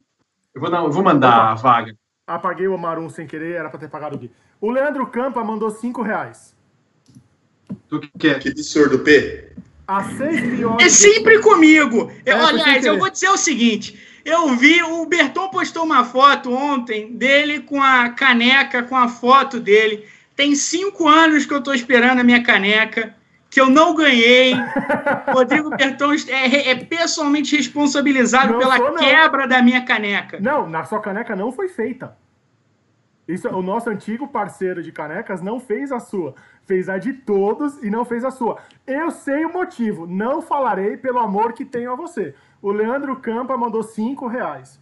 As seis piores equipes do ano anterior terem um terceiro carro exclusivo para jovens pilotos é uma ideia muito besta? Encheria o grid e daria chances. Ele deve estar falando das três, seis piores equipes da Fórmula 1 terem um terceiro carro para pilotos jovens. Aí teríamos tenho quatro laranjas, 26 carros no grid. Vitor. Eu me perdi na pergunta, tô, tô, tô triste, mas não. Bota 13 equipes logo, chama Ganassi, Penske, Andretti, bota aí as equipes e compra carro da, das, da Mercedes e, e acabou. Inclusive, nós vamos falar isso daqui a pouco. A Ferrari deveria, se tivesse condição, comprar o carro da Mercedes para correr em 2021 é um assunto interessante. Tal qual o assunto que vai mover montanhas. E a Fórmula 1 no ano que vem, como fica? E poderemos ter problemas com outras categorias no Brasil? Interrogação. Oh, ah, quero chamar o intervalo. Aliás, não, antes de chamar o intervalo. Rodrigo Berton, é, atingimos pelo menos a metade da meta de likes? 494 likes no momento. Bom, eu vou, eu vou para o intervalo. Se depois do intervalo não tiver com 550, a chance de fazermos um bloco em meia hora é muito, muito grande. Estou avisando. Voltamos já. Você conhece o Tire Life Pirelli? Agora você tem até um ano de proteção contra perfurações, cortes laterais e bolhas em diversas medidas de pneus Pirelli. E o melhor, sem nenhum custo adicional. Consulte as revendas oficiais e medidas participantes em pirelli.com.br barra Tire Life e aproveite. Voltamos para aquele que será certamente o último bloco do Paddock GP. Falaremos de Fórmula 1 e adjacências. É bom sempre isso. Antes, como eu prometi no último bloco, faz tempo que a gente fez. Quantos, quantos likes? 520. Pô, vai, vai ser na hora mesmo. Olha, a gente tem pouca coisa para dizer dessa corrida, né? Então a gente vai ser breve. Porque o Hamilton venceu sem muito susto, o Bottas não fez nada, chegou em segundo, o Verstappen, corrida chata, chegou na terceira colocação, o Daniel Ricciardo largou em quarto, chegou em quarto. Ah, é a única inversão que houve entre Albon e Ocon na última volta, quinto e sexto lugares para Ocon e Albon. Mas o que fica é a tristeza de ver que os portões em Maranello, os muros todos pichados, as pessoas saíram na rua de máscara, certamente protegidas, acabou a paz, La Pate é fonita, La Pate é fonita, sabe? O que fica mais é a lição de que a Ferrari, de fato, não só não tem motor, como parece, Gabriel, que ela já construiu um carro para a Indy, porque o carro é completamente torto na reta, né? Os caras têm que fazer assim para deixar o carro na... É uma lástima.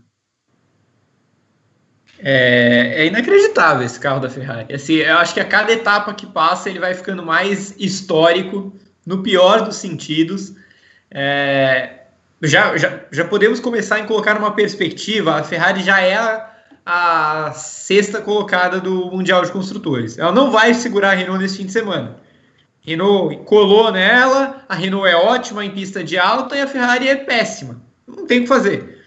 Se a Ferrari pontuar em Monza eu vou ficar muito surpreso, porque ela vai ser engolida nas setas de novo, não tem de onde tirar, menos que ela faça um motor novo, ela não vai fazer um motor novo, é, não tem configuração de aerodinâmica que mude a fraqueza tão grande de um motor. A gente viu isso também nos outros carros da Alfa Romeo, da Haas, é, terrível, assim, terrível, lamentável. Acho que é o pior momento que a Ferrari vive. Putz, cara, é assim, desde que eu acompanho a Fórmula 1, é o pior de todos. Eu sei que a Ferrari já teve momentos nos anos 90, nos anos 80, que ela teve crises grandes, mas é, dos anos 2000 para cá, seguramente é o pior carro da Ferrari, seguramente é o pior momento da Ferrari. Cada vez fica mais, vira milagre maior os pódios que o Leclerc fez, porque é um carro que não anda.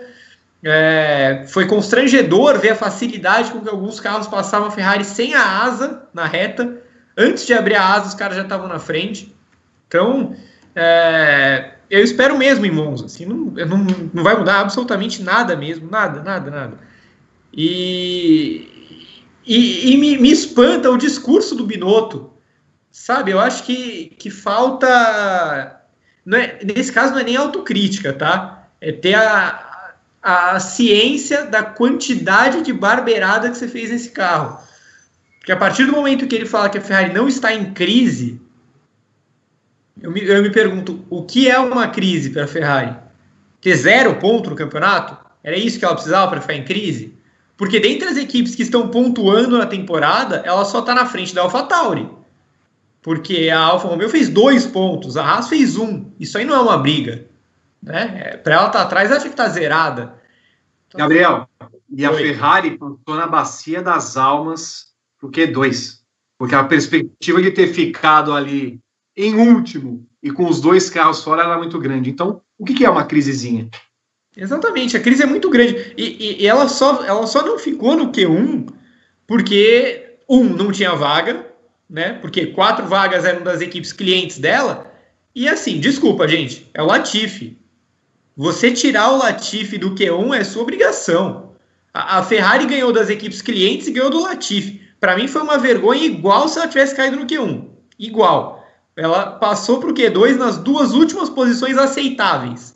Então, é, assim, é, é ridículo. A temporada da Ferrari é ridícula, o desempenho na Bélgica foi ridículo, e ela tem, tem de dar graças a Deus que Monza vai estar com portões é, fechados, porque eu acho que a gente veria uma revolta fora dos padrões total de Fórmula 1, assim. Tipo futebol, a torcida quebrando o CT, seria a torcida da Ferrari invadindo o Maranello, assim.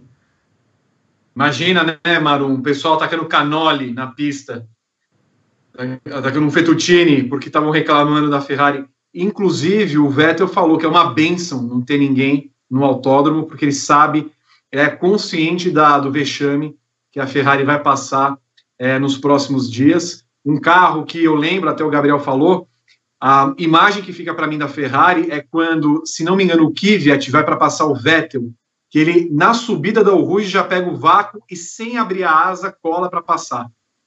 É a demonstração clara que o carro da Ferrari não anda absolutamente nada, por mais que eles tentassem é, tirar da downforce, colocar downforce, é realmente um carro muito feio, e fosse em outros tempos, né, a gente poderia fazer uma comparação, 2009, por exemplo, quando a Ferrari também foi mal, havia ali um motivo, né, o Massa teve o seu problema com a mola, colocaram Fisichella e Badwell que não, não se acertavam com aquele carro. Como é difícil guiar uma Ferrari.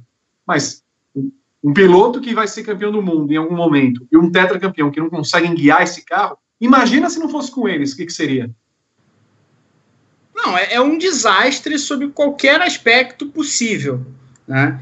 O pior ano da história da Ferrari é 1980. Né? Isso é muito. Isso é de conhecimento geral. Né? Em 1980, a Ferrari ficou atrás da Fittipaldi, da, da Arrows, da Ligier. A Ligier foi muito bem naquele ano, enfim, foi, foi uma lástima. Mas de lá para cá, 2020 é o pior ano da Ferrari. Em questão de em, questão completa, como você falou. Em 2009 tinha ali uh, uma discussão sobre a qualidade dos pilotos e, como não se acertaram no, carro, no carro da Ferrari. É, o Badoer é um piloto fraco, mas o Fisichella teve uma carreira respeitável na Fórmula 1, mas não encaixou no carro, enfim. Esse ano não. Os pilotos estão acima de qualquer suspeita. Né? A gente pode falar que o Vettel não está no auge ou que o Leclerc não está pronto. É, é, possível argumentar uma coisa ou outra, concordar ou discordar, mas que eles estão acima de qualquer suspeita de que são bons pilotos, isso me parece muito claro. São ótimos pilotos, isso está claro. E a Ferrari não consegue contornar, não só a Ferrari se envolve no, no escândalo de, de é, manipulação de motor, e aí tem toda a questão da. O, no, Cadeira Cativa a gente ficou lá no, no, episódio especial da Ferrari, o Flávio Gomes até falou de, de chantagem com a, da FIA, com a Ferrari, como foi a, a FIA carregou a Ferrari para uma direção específica ao passar a mão na cabeça com as irregularidades do motor. É, então fica muito claro que essa, essa, essas irregularidades tornavam a Ferrari uma equipe aceitável Né? A diferença de um ano para o outro é muito gritante, é muito grosseira. E quando a gente olha para os meandres da equipe, a gente tem um, um chefe que é o Binotto, e eu nem sou aqui de falar muito sobre o, o trabalho do, do Binotto, uh, mas quando ele, ele vem a público, depois de uma corrida vexatória, como foi esse GP da Bélgica, para dizer que não há crise na Ferrari, é, você, não, você não tem. O cara é incapaz de lidar com seus dois pilotos.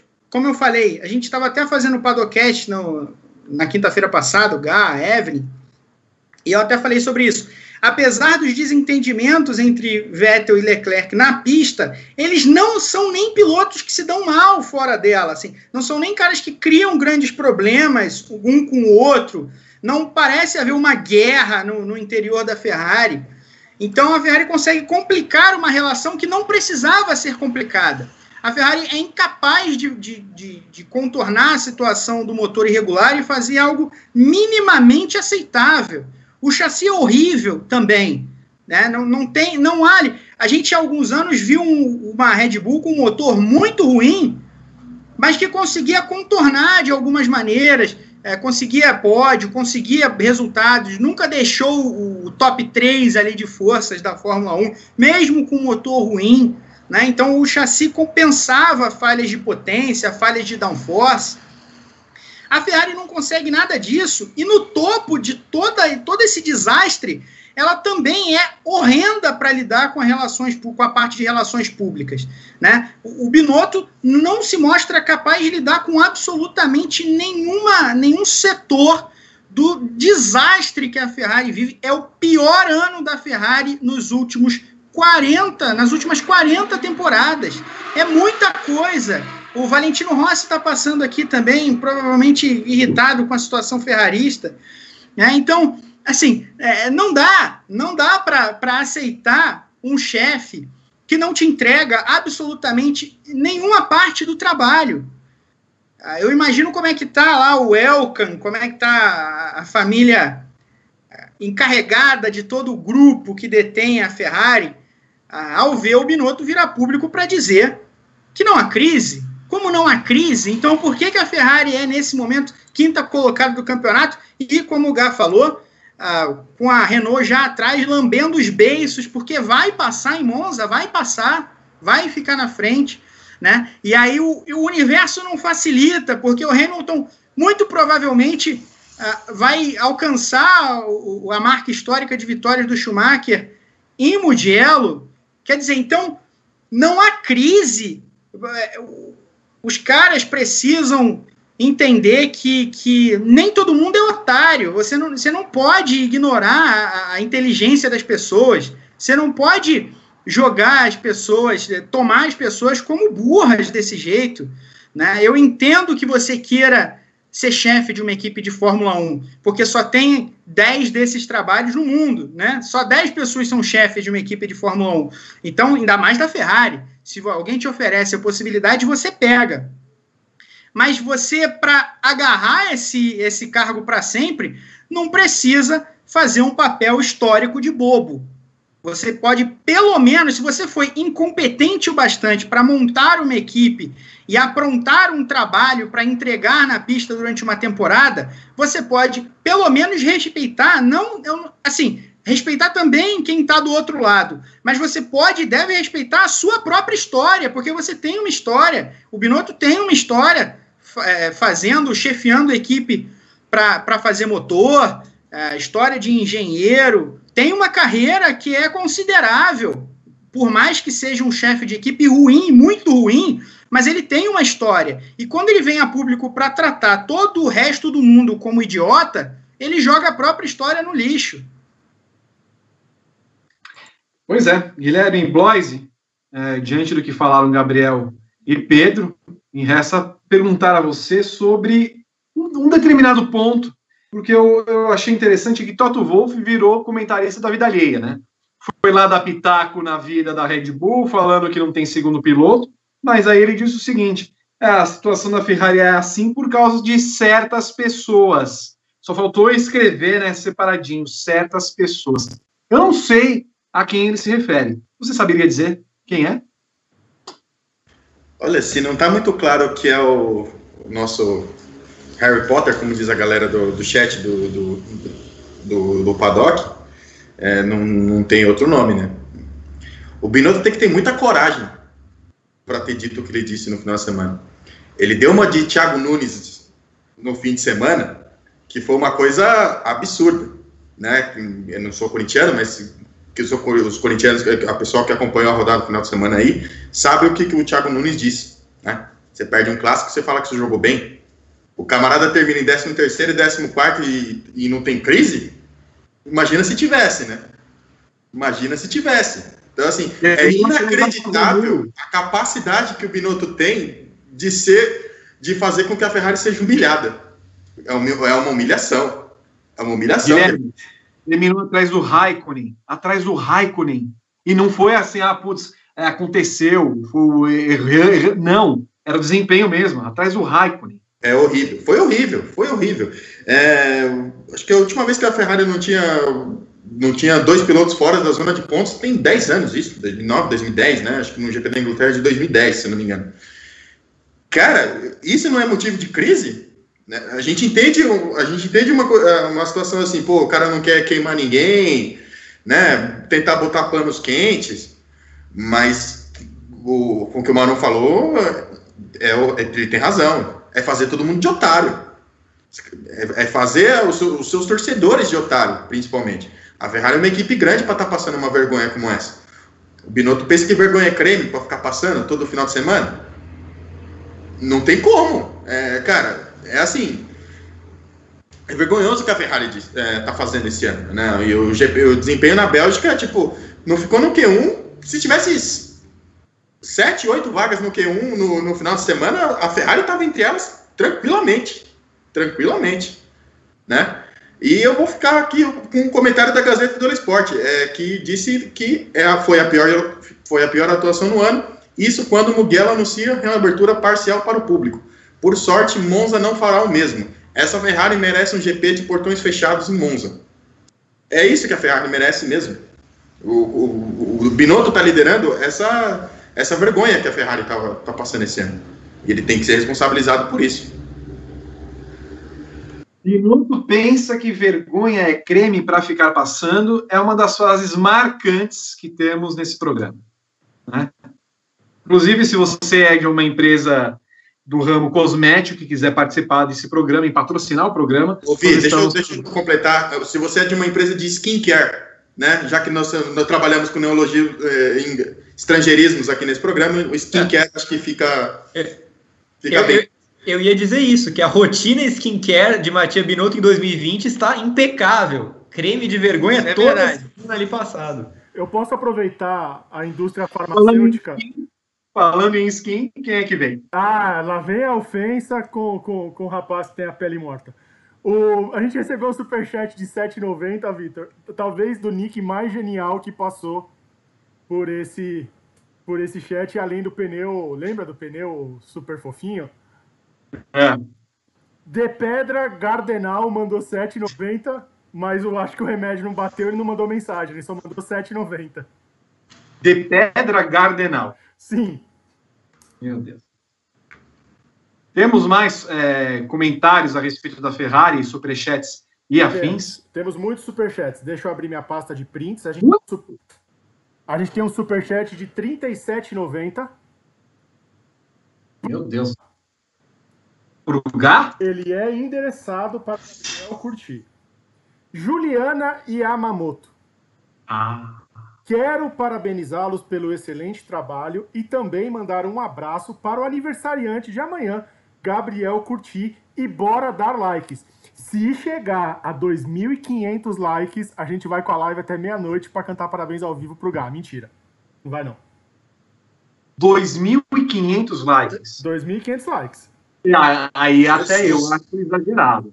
Um pouquinho acima do que a gente pode oferecer para o público. O José Libório mandou 20 reais. Na imprensa italiana, Sainz criou a modalidade Pilota Esperanza. A Ferrari tem todas as condições. Espero que eles estejam melhores quando eu chegar.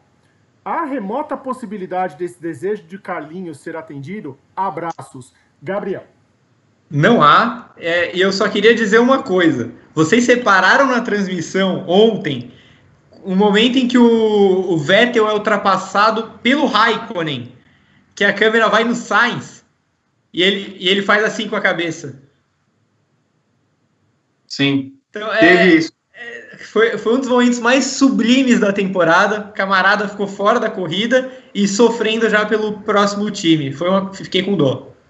Aliás, Guilherme Bloise, ontem a nossa querida Evelyn Guimarães usou um termo que o meu tio Wilson usava, que é um cagado de arara. A gente fala do, do, do zoado, zicado, o Sainz, coitado, não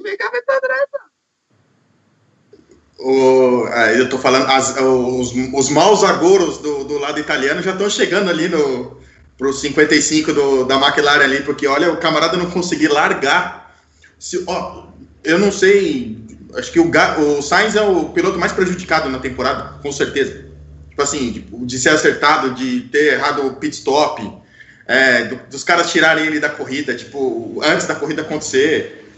Tem alguém mais zicado do que o Sainz esse ano? Acho que não, velho. Não, então, não. Assim, já... o, o, o Sainz perdeu duas chances de pódio nos boxes. Imagina quantos pontos. O Sainz podia estar com 50 pontos a mais do que ele tem. É inacreditável a temporada desse rapaz. A McLaren já está consolidado no terceiro lugar já do, do, do, Mundial de Construtores, se não fossem os problemas com o Sainz, né? Podia. Tá tirando podia. ponto com o Norris, mas e, e, e, tá sabotando o Sainz, é muito bizarro isso. E ele estaria na frente do Norris no campeonato. É incrível isso. Só um adendo: a Ferrari está no meio de uma discussão profunda e, ao que tudo indica, dolorida com a FIA sobre o sistema de tokens para o ano que vem, para definir em quantos aspectos do carro ela vai poder mexer. As equipes em geral vão poder mexer para a temporada 2021. Isso não está definido ainda. É possível que a Ferrari esteja um pouco melhor em 2021 e é possível que não esteja melhor. Ah, que maravilha! Mas ah, não. Ó, se mexesse no primeiro aspecto. Eu tava tá esperando, eu tava esperando a reação do Vitor, mas na verdade o que eu ia dizer é o seguinte: ainda que a Ferrari esteja melhor em alguns aspectos em 2021, ainda vai ser muito ruim, muito aquém do aceitável, porque não importa em quantas partes do carro ela possa mexer para o ano que vem, não vai ser o bastante. E, e, e digo mais: a Ferrari nem tem que não tem e nem tem que tem também. Essa é a situação da Ferrari. Eu tenho quatro laranjas. Olha. O Gabriel é, é um fenômeno. É, é um fenômeno esse rapaz. O gato tá voando, ele tá no pré-aniversário dele. Hoje ele tá espetacular, velho. Quantos aninhos, Gabriel? 25? 25. Um quarto de século. 25. Maravilha. Dois, dois anos mais velho que eu. Ó. Uh... Como é que é? Não. Eu tenho dois, dois anos. Nasci é. em. Você no, tá fazendo a conta no... de, de, aniversário com laranja também agora? Ó, escuta, a Ferrari poderia. Por, só, só, o Berton, me responda. A, a, Ferrari poderia correr com um carro de 2019? Com qual motor? É, hard. Porque se for o motor, o motor que, que o Leclerc ganhou as duas corridas lá, eu acho que a FIA não vai deixar. É. Por... Só para te lembrar que ainda tem sete superchats, tá? Mas de Ferrari? De Fórmula 1, Ferrari, Sainz e afins. Bom, então assim, já que falamos do Sainz, fale o do Sainz. Aí você quebra as pernas do cara. O Hilliard. Vou falar da Ferrari depois do Sainz, tá? Tá na ordem aqui dos prints, Vitor. Eu tenho que seguir uma ordem. O Hilliard lá na escuderia na, no... Que ordem? Só um pouquinho, só um pouquinho. Que ordem? Esse programa já está sem ordem desde o. ah, eu tento. Vitor, eu estou há 212 edições tentando colocar uma ordem. É difícil, mas uma hora a gente consegue. Até que ponto o fiasco da Ferrari na pista prejudica a categoria? Os pilotos e a própria marca da Ferrari fora das pistas? É a pergunta do Hilliard no grupo do WhatsApp. E o Sérgio Teles emenda. Ampliam a pergunta pedindo para eles comentarem sobre o que Toto Wolff falou sobre isso não apenas para a marca Ferrari, mas para a própria categoria. Pessoal do grupo do WhatsApp está comentando muito o programa. Estão ansiosos para quinta-feira do Cadeira Cativa. Se você ainda não faz parte do grupo do WhatsApp, clica aqui embaixo em Seja Membro E faça sua inscrição no plano Hattrick ou Grand Chelem para fazer parte do grupo do WhatsApp. Eu ainda estou procurando a ordem. Mas nem se trouxe essa bandeira do Brasil, só tem o progresso aqui, porque o ordem ele não existe. Olha aqui, meu Berton, você quer introduzir um superchat para ser o gancho do próximo assunto? Já que você quer.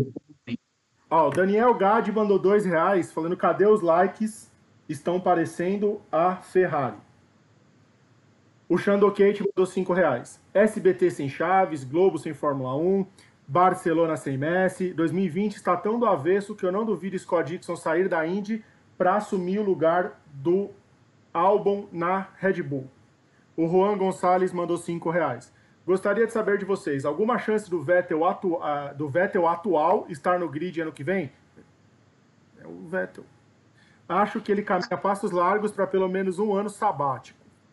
A Juliana já falou. Rafael da Silva Coelho mandou mais dois reais, o nosso mecenas. Chiquinho Scarpa também pode enterrar uma Ferrari. E a Pamela Cop mandou cinco reais. Não era um é. Bentley?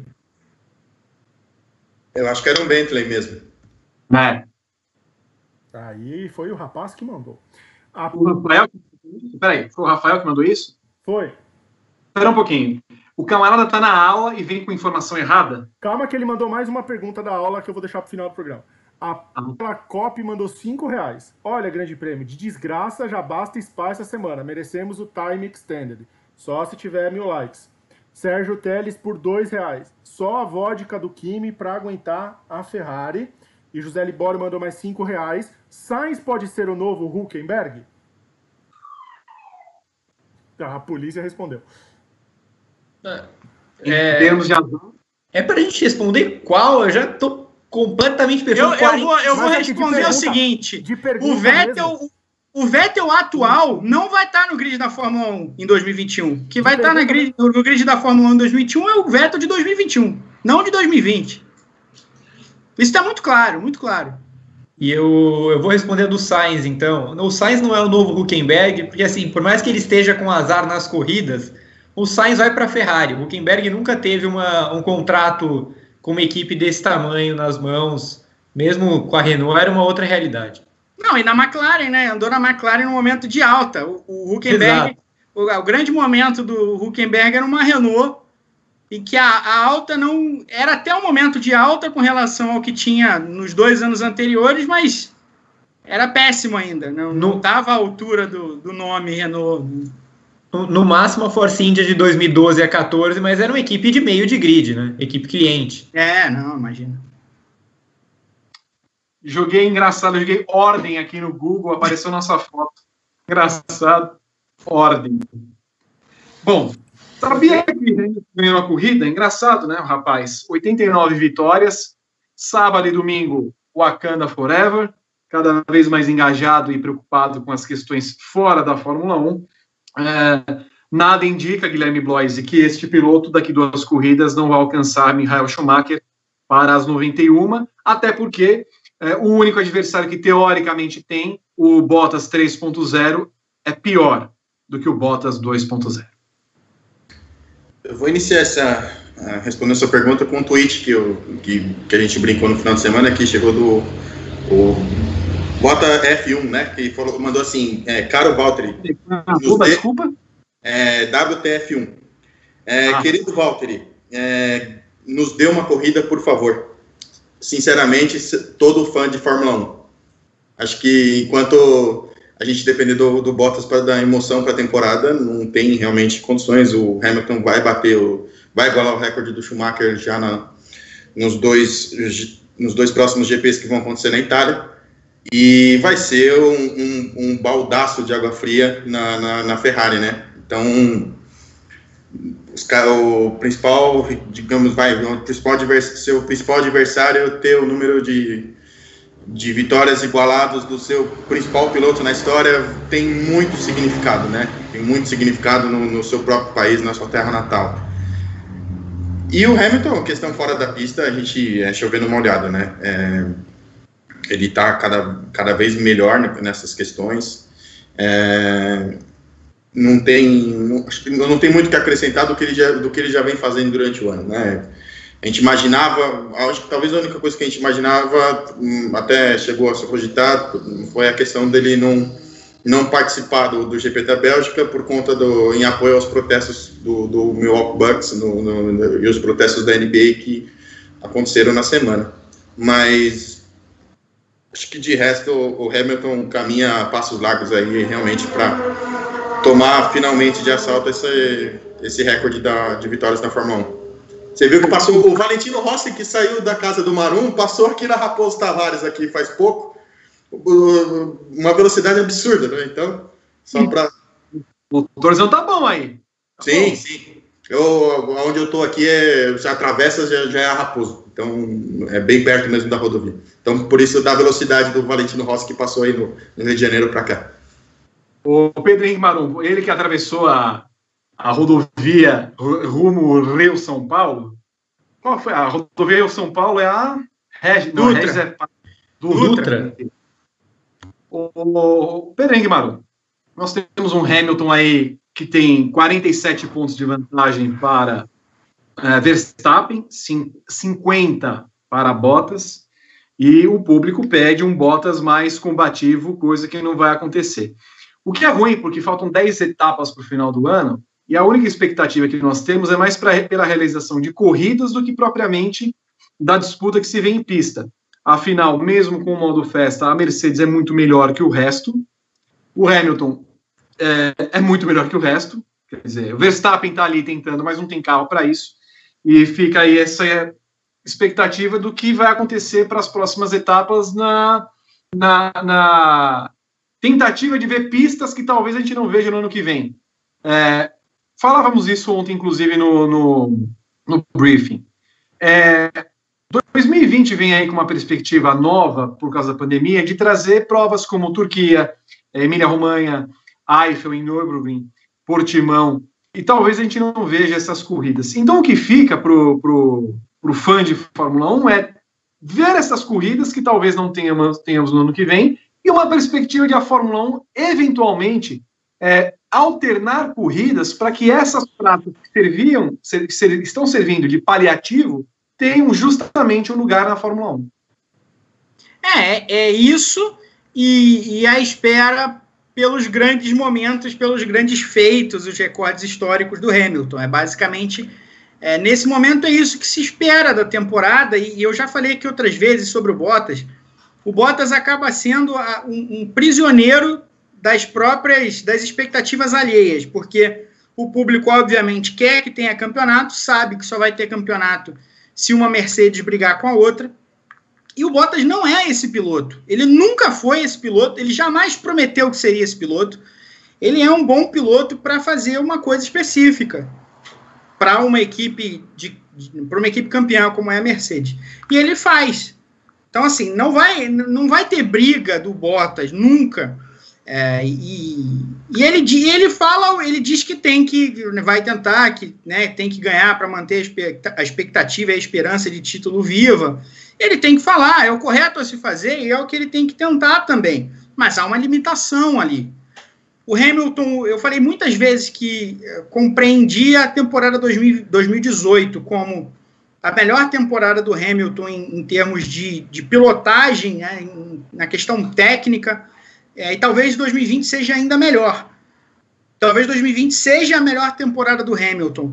É, mais uma vez ele faz uma pole com meio segundo de, de vantagem, ah, controla a corrida, mesmo com um problema, é, um desgaste excessivo de pneu antes dos outros. Tudo bem. É verdade que o Hamilton tende também a dramatizar um pouco os problemas que ele tem no carro. Né? Ele sempre foi assim e vai continuar sendo. Mas ele tinha ali um desgaste mesmo antes dos demais. No final todo mundo tinha, não dava muito para para perseguir. Ele até reclamou depois, né? Falou que as corridas de uma parada só ah, fazem, fa acabam tornando o final muito chato, porque tá todo mundo no, nas últimas voltas só controlando o equipamento. Mas eh, ele tem uma diferença para os outros que é muito grande. E, e, é, uma, é uma situação curiosa, porque quando a gente fala, a gente fala de chover para animar e tal, mas ninguém tem expectativa do Hamilton perder se chover, né? Se chovesse na Bélgica, alguém achava que o Hamilton ia não ganhar a corrida, ele ia ganhar, provavelmente com maior vantagem ainda. Então, ele controla a Fórmula 1 de uma maneira desse momento, nesse momento, não é só o carro, porque o carro, em alguns momentos, sangra. A gente viu o Bottas sofrer com o Verstappen já. Né? A Mercedes deu suas sangradas, ainda que poucas, mas o Hamilton consegue controlar. Ele tem. O Hamilton é o melhor piloto da história da Fórmula 1 nesse aspecto no aspecto de se morfar com o carro. Ele consegue entender. Não, não é estrangeirismo, Gui. Não é estrangeirismo. É, ele consegue. Ente... ele consegue entender exatamente uh, quais são os limites do carro, o que, que esse carro oferece, quais são os pontos fortes e tirar exatamente o máximo dos pontos fortes enquanto respeita os pontos fracos né, sem, sem forçar muito a barra. A gente viu isso muitas vezes na Mercedes e o problema do calor, por exemplo. Né? Ele, ele não força além do, do necessário na situação em que a Mercedes não tem um carro bom. Né? Ele, ele não faz o overdrive como o Vettel faz tantas vezes, por exemplo. Overdrive. Essa não tinha como eu transformar para português sem usar o estrangeirismo, aí vocês me desculpam. Mas o, o Hamilton, ninguém pelo menos, é, não que eu conheça profundamente, entendeu os limites do carro e caminhou com eles da forma como o Hamilton faz. É um cara que ele é muito inteligente, o QI dele de pilotagem, o QI de corrida é muito grande. Ele conhece o carro realmente como a, a palma da própria mão e tira o máximo dele. E a gente vê a epítome disso nesse ano, né? É, ele, ele, ele tá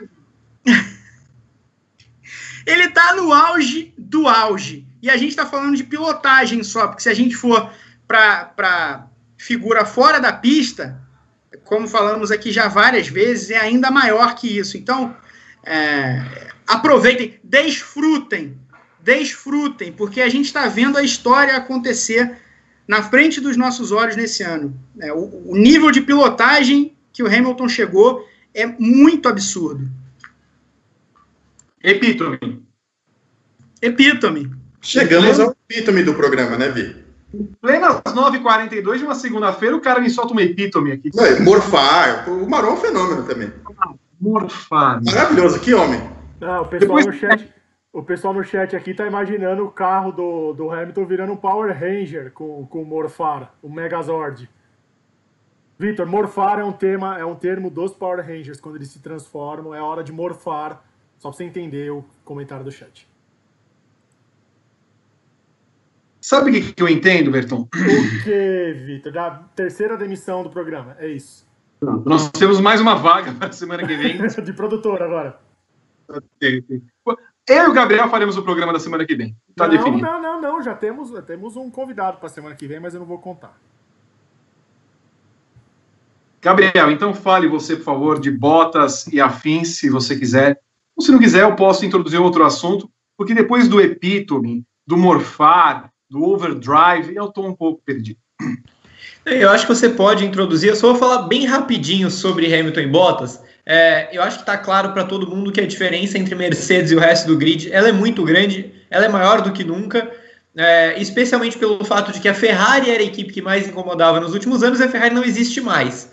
É, dito isso, a Mercedes é favorita a vencer toda e qualquer corrida a menos que aconteça algo, como a gente já falou, é, um alinhamento de astros em que case com o GP dos 70 anos, que foi a vitória do Max Verstappen, é, em que pelo menos sete passos foram dados desde a classificação no Q2, com os pneus duros, para a vitória.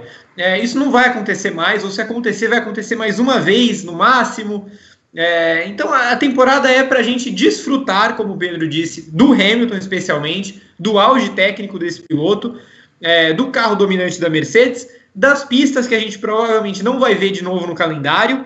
É, e, e aí eu, eu só fico um pouco incomodado. Eu concordo muito com o que o Pedro disse sobre o Bottas em relação às expectativas de que elas vêm muito mais de fora do que de dentro É, por mais que ele de vez em quando fale, né, que agora eu tô mudado e sei como vencer ele, a gente sabe que sempre foi da boca para fora. Mas me incomoda como o Bottas é, é fácil de ser batido. Eu até cheguei a escrever no Twitter durante a corrida que o Bottas é, parece aquele goleiro que sai na intermediária e deixa o gol aberto para o centroavante dar um tapa de cobertura e fazer um gol fácil. É, aconteceu duas vezes na corrida da gente ter uma largada e uma relargada é, em que o Bottas foi enganado pelo Hamilton, mas enganado de uma forma pueril, né, de uma forma é, infantil. É, não, não tinha maldade no coração do nosso amigo finlandês. Na largada, o Hamilton larga com o carro todo torto, ou seja, indicando que ele realmente iria para brecar um avanço do Bottas é, o Bottas cola no Hamilton e passaria o Hamilton no final do primeiro setor se ele não tivesse caído no golpe. O Hamilton deu aquela freada, o Bottas tomou um susto, tirou o pé e aí o Hamilton abriu uns 6, 7, 7 décimos logo de cara e não foi mais alcançado pelo Bottas até o momento da batida do Giovinazzi. Giovinazzi bate. E aí você tem a segunda chance e última chance para o Bottas tentar ganhar a corrida né, já que ele está tão determinado e não sei o quê, já que ele reclamou tanto no rádio do tal do push que foi sonegado para ele, é, então vai, relargada, brilha, se consagra. O, o Hamilton dá uma travada no final do terceiro setor e relarga com uns 4, 5 décimos na frente do Bottas, que está muito mais perto de ser atacado pelo Verstappen do que atacar o Hamilton. Então, é, ao mesmo tempo em que o Hamilton é um gênio e que está no auge dele, o Bottas é muito fácil de ser batido. Ele é muito fácil de ser batido. Eu quero dar o parabéns, não sei se vocês repararam nisso, mas quero dar os parabéns para o Bottas, que se a Mercedes não quiser usar o DRS no carro dele, não precisa, porque ele não usou o DRS a corrida inteira, visto que não teve ultrapassagem em retardatários, não teve, e o Bottas não conseguiu estar em nenhum momento a um segundo do Hamilton quando liberado, para poder tentar usar desse terrível artifício. Então, parabéns ao Bottas por passar uma corrida inteira sem usar a asa aberta. Muito Ele bem. nas últimas duas corridas falou que a chance de a chance da vitória era ela largada e tal. Ah, e ele teve várias chances de largar né, nas últimas duas corridas. Em nenhuma delas ele conseguiu mergulhar. Não é nem conseguiu passar, ele não conseguiu mergulhar, colocar meio carro de frente, não, não foi capaz aí realmente fica difícil de, de, de dialogar. IP, isso aí corrobora muito com o que a gente vem falando nos outros programas. O Bottas tem uma dificuldade muito grande em ultrapassar. E isso serve para qualquer outro carro. O Bottas em 2020 já ficou mais de cinco voltas atrás do Magnussen, atrás do Stroll, é, atrás do Leclerc o Bottas tem dificuldades para ultrapassar. Ele já terminou corridas atrás do Verstappen porque ele não sabia o que fazer. Então imagina passar o Hamilton com o mesmo carro e com o talento que tem o Hamilton. Ele não consegue. Quero chamar o Rodrigo Berton, nós estamos quase no final do programa, porque imagino eu, nós não tenhamos ainda batido a meta, não é isso, Berton? Pois é, Vitor, ainda não, não estamos nem perto de bater a meta. A gente tem 752 likes, 3 quartos da meta com 792 pessoas assistindo ao programa, e eu tenho certeza que dessas 792 pessoas, pelo menos 250 não deram like ainda. Então é hora dessas 250 pessoas apertarem o like aí para para ajudar o programa. Vamos lá para mais alguns superchats. Eu tenho mais seis superchats, Vitor. O pessoal tá descarregando superchat. O Rafael Coelho mandou cinco reais como um direito de resposta. Não foi informação errada. Ele estava falando que o Chiquinho também pode enterrar uma Ferrari junto com o Bentley, que ele não enterrou, e, ele ia enterrar e não enterrou. E depois o Riusp Júnior, por cinco reais, que é o alter ego, voltei para cá só para divulgar o nono RI em debate, discutindo o impacto do coronavírus em minorias sociais em organismos internacionais. Link no chat. Eu amo o Rafael, eu quero ele todos os programas mandando muitos superchats. O Rafael Chaves, lá no grupo do WhatsApp, ele pergunta quem que é o projetista do carro da Ferrari desse ano, e ele acha que foi a menininha que desenhou o capacete do, do Norris. A Eva. Iva. A Eva. Iva. E aí, o Anderson Moura, no começo do programa, mandou 5 reais. Se o Verstappen tivesse parado entre as voltas 25 e 28 e colocado pneus médios ou duros, ele teria chegado nas Mercedes para ganhar pelo menos uma posição? Não. Sabe por que, que não? O Albon colocou os pneus médios e não conseguiu passar ninguém, nem o Ricardo. Não, não ia dar certo. E o Adelmo Trigo manda dois reais perguntando se as pistas novas em 2020 podem se tornar uma Baku 2017. Ó, eu acho que Turquia pode ser, porque a, a, a, pista da Turquia é uma pista boa. Ainda que a gente tenha tido algumas corridas médias na Turquia, a pista é muito boa. Mas tem pista que ela é muito previsível. Então, por exemplo, você pega lá Imola, a Emília Romanha lá, é, não vai ter uma corrida como foi Baku, porque a pista não permite isso. Então, mesmo, mesmo Portugal, eu acho que não vai ser desse estilo. É, ano que vem, Zandvoort, com certeza não vai ser nesse estilo. Então, acho que Baku a gente teve uma sorte de ter duas corridas espetaculares lá. Baku 2017 foi a da, foi a do, a da pancada do Vettel no, no Hamilton? 2017? Foi, que o, que o negócio do Massa soltou, do carro, do Stroll. A melhor chance da gente ter Baku 2017 é ter Vietnã 2021. O Riusp mandou mais dois reais. Ele falou que não se fala, que se fala RI e não RI. Então fica aí o recado do Riusp Júnior. Obrigado, Ri. Relações internacionais, Berton. Eu não entendi o que é organismo internacional. É tipo o D'Alessandro. Não, e ele mandou aqui depois, lá, ele mandou mais R$ 4,26. Outro estrangeirismo. Como provar o opinion juris? o opinion juris. Um bom café. Você prova e vai, verte. É, é, é, Sei eu amo o quê, Berton? Sei lá. Eu amo hambúrguer. Que? Não, não... Você, você, eu sei que você mandou uma mensagem aqui não, falando assim. Deixa. Estou molhado. Ah, foi, sim. Não, é só mandar um beijo para uma presença ilustre que está aqui no chat, grande Rafael Sibila. As primas da, da, do pessoal do GP vertem pelo rapaz. E e ele tá no chat aqui comentando. Esperamos o Sibila no Paddock GP, no briefing, a liberação da, da empresa dele lá, para ele participar com a gente aqui. A liberação da empresa dele lá. Que maravilhosa não, definição. Não pode falar concorrente. Tudo bem. É concorrente, ele não libera para trabalhar aqui com nós, para fazer a participaçãozinha. Duas horinhas. Aí eu falo o nome da Globo aqui, se ela deixar. Opa, desculpa aí. Globo que não vai ter Fórmula 1 no ano que vem, mas pelo jeito nós não vamos ter que falar desse assunto, já que a meta não foi batida. Ainda espero, porque o assunto é muito, muito interessante. Falaremos então, temos sete minutos para falar a respeito do GP da Itália de Fórmula 1. Começo com Pedro Henrique Marum. Qual é a expectativa da semana que vem? A Renault pode surpreender, Marum? Sim, a Renault pode surpreender. A Renault consegue fazer o, o motor Renault ronca alto. A novidade que foi é, construída a duras penas no, nos últimos anos.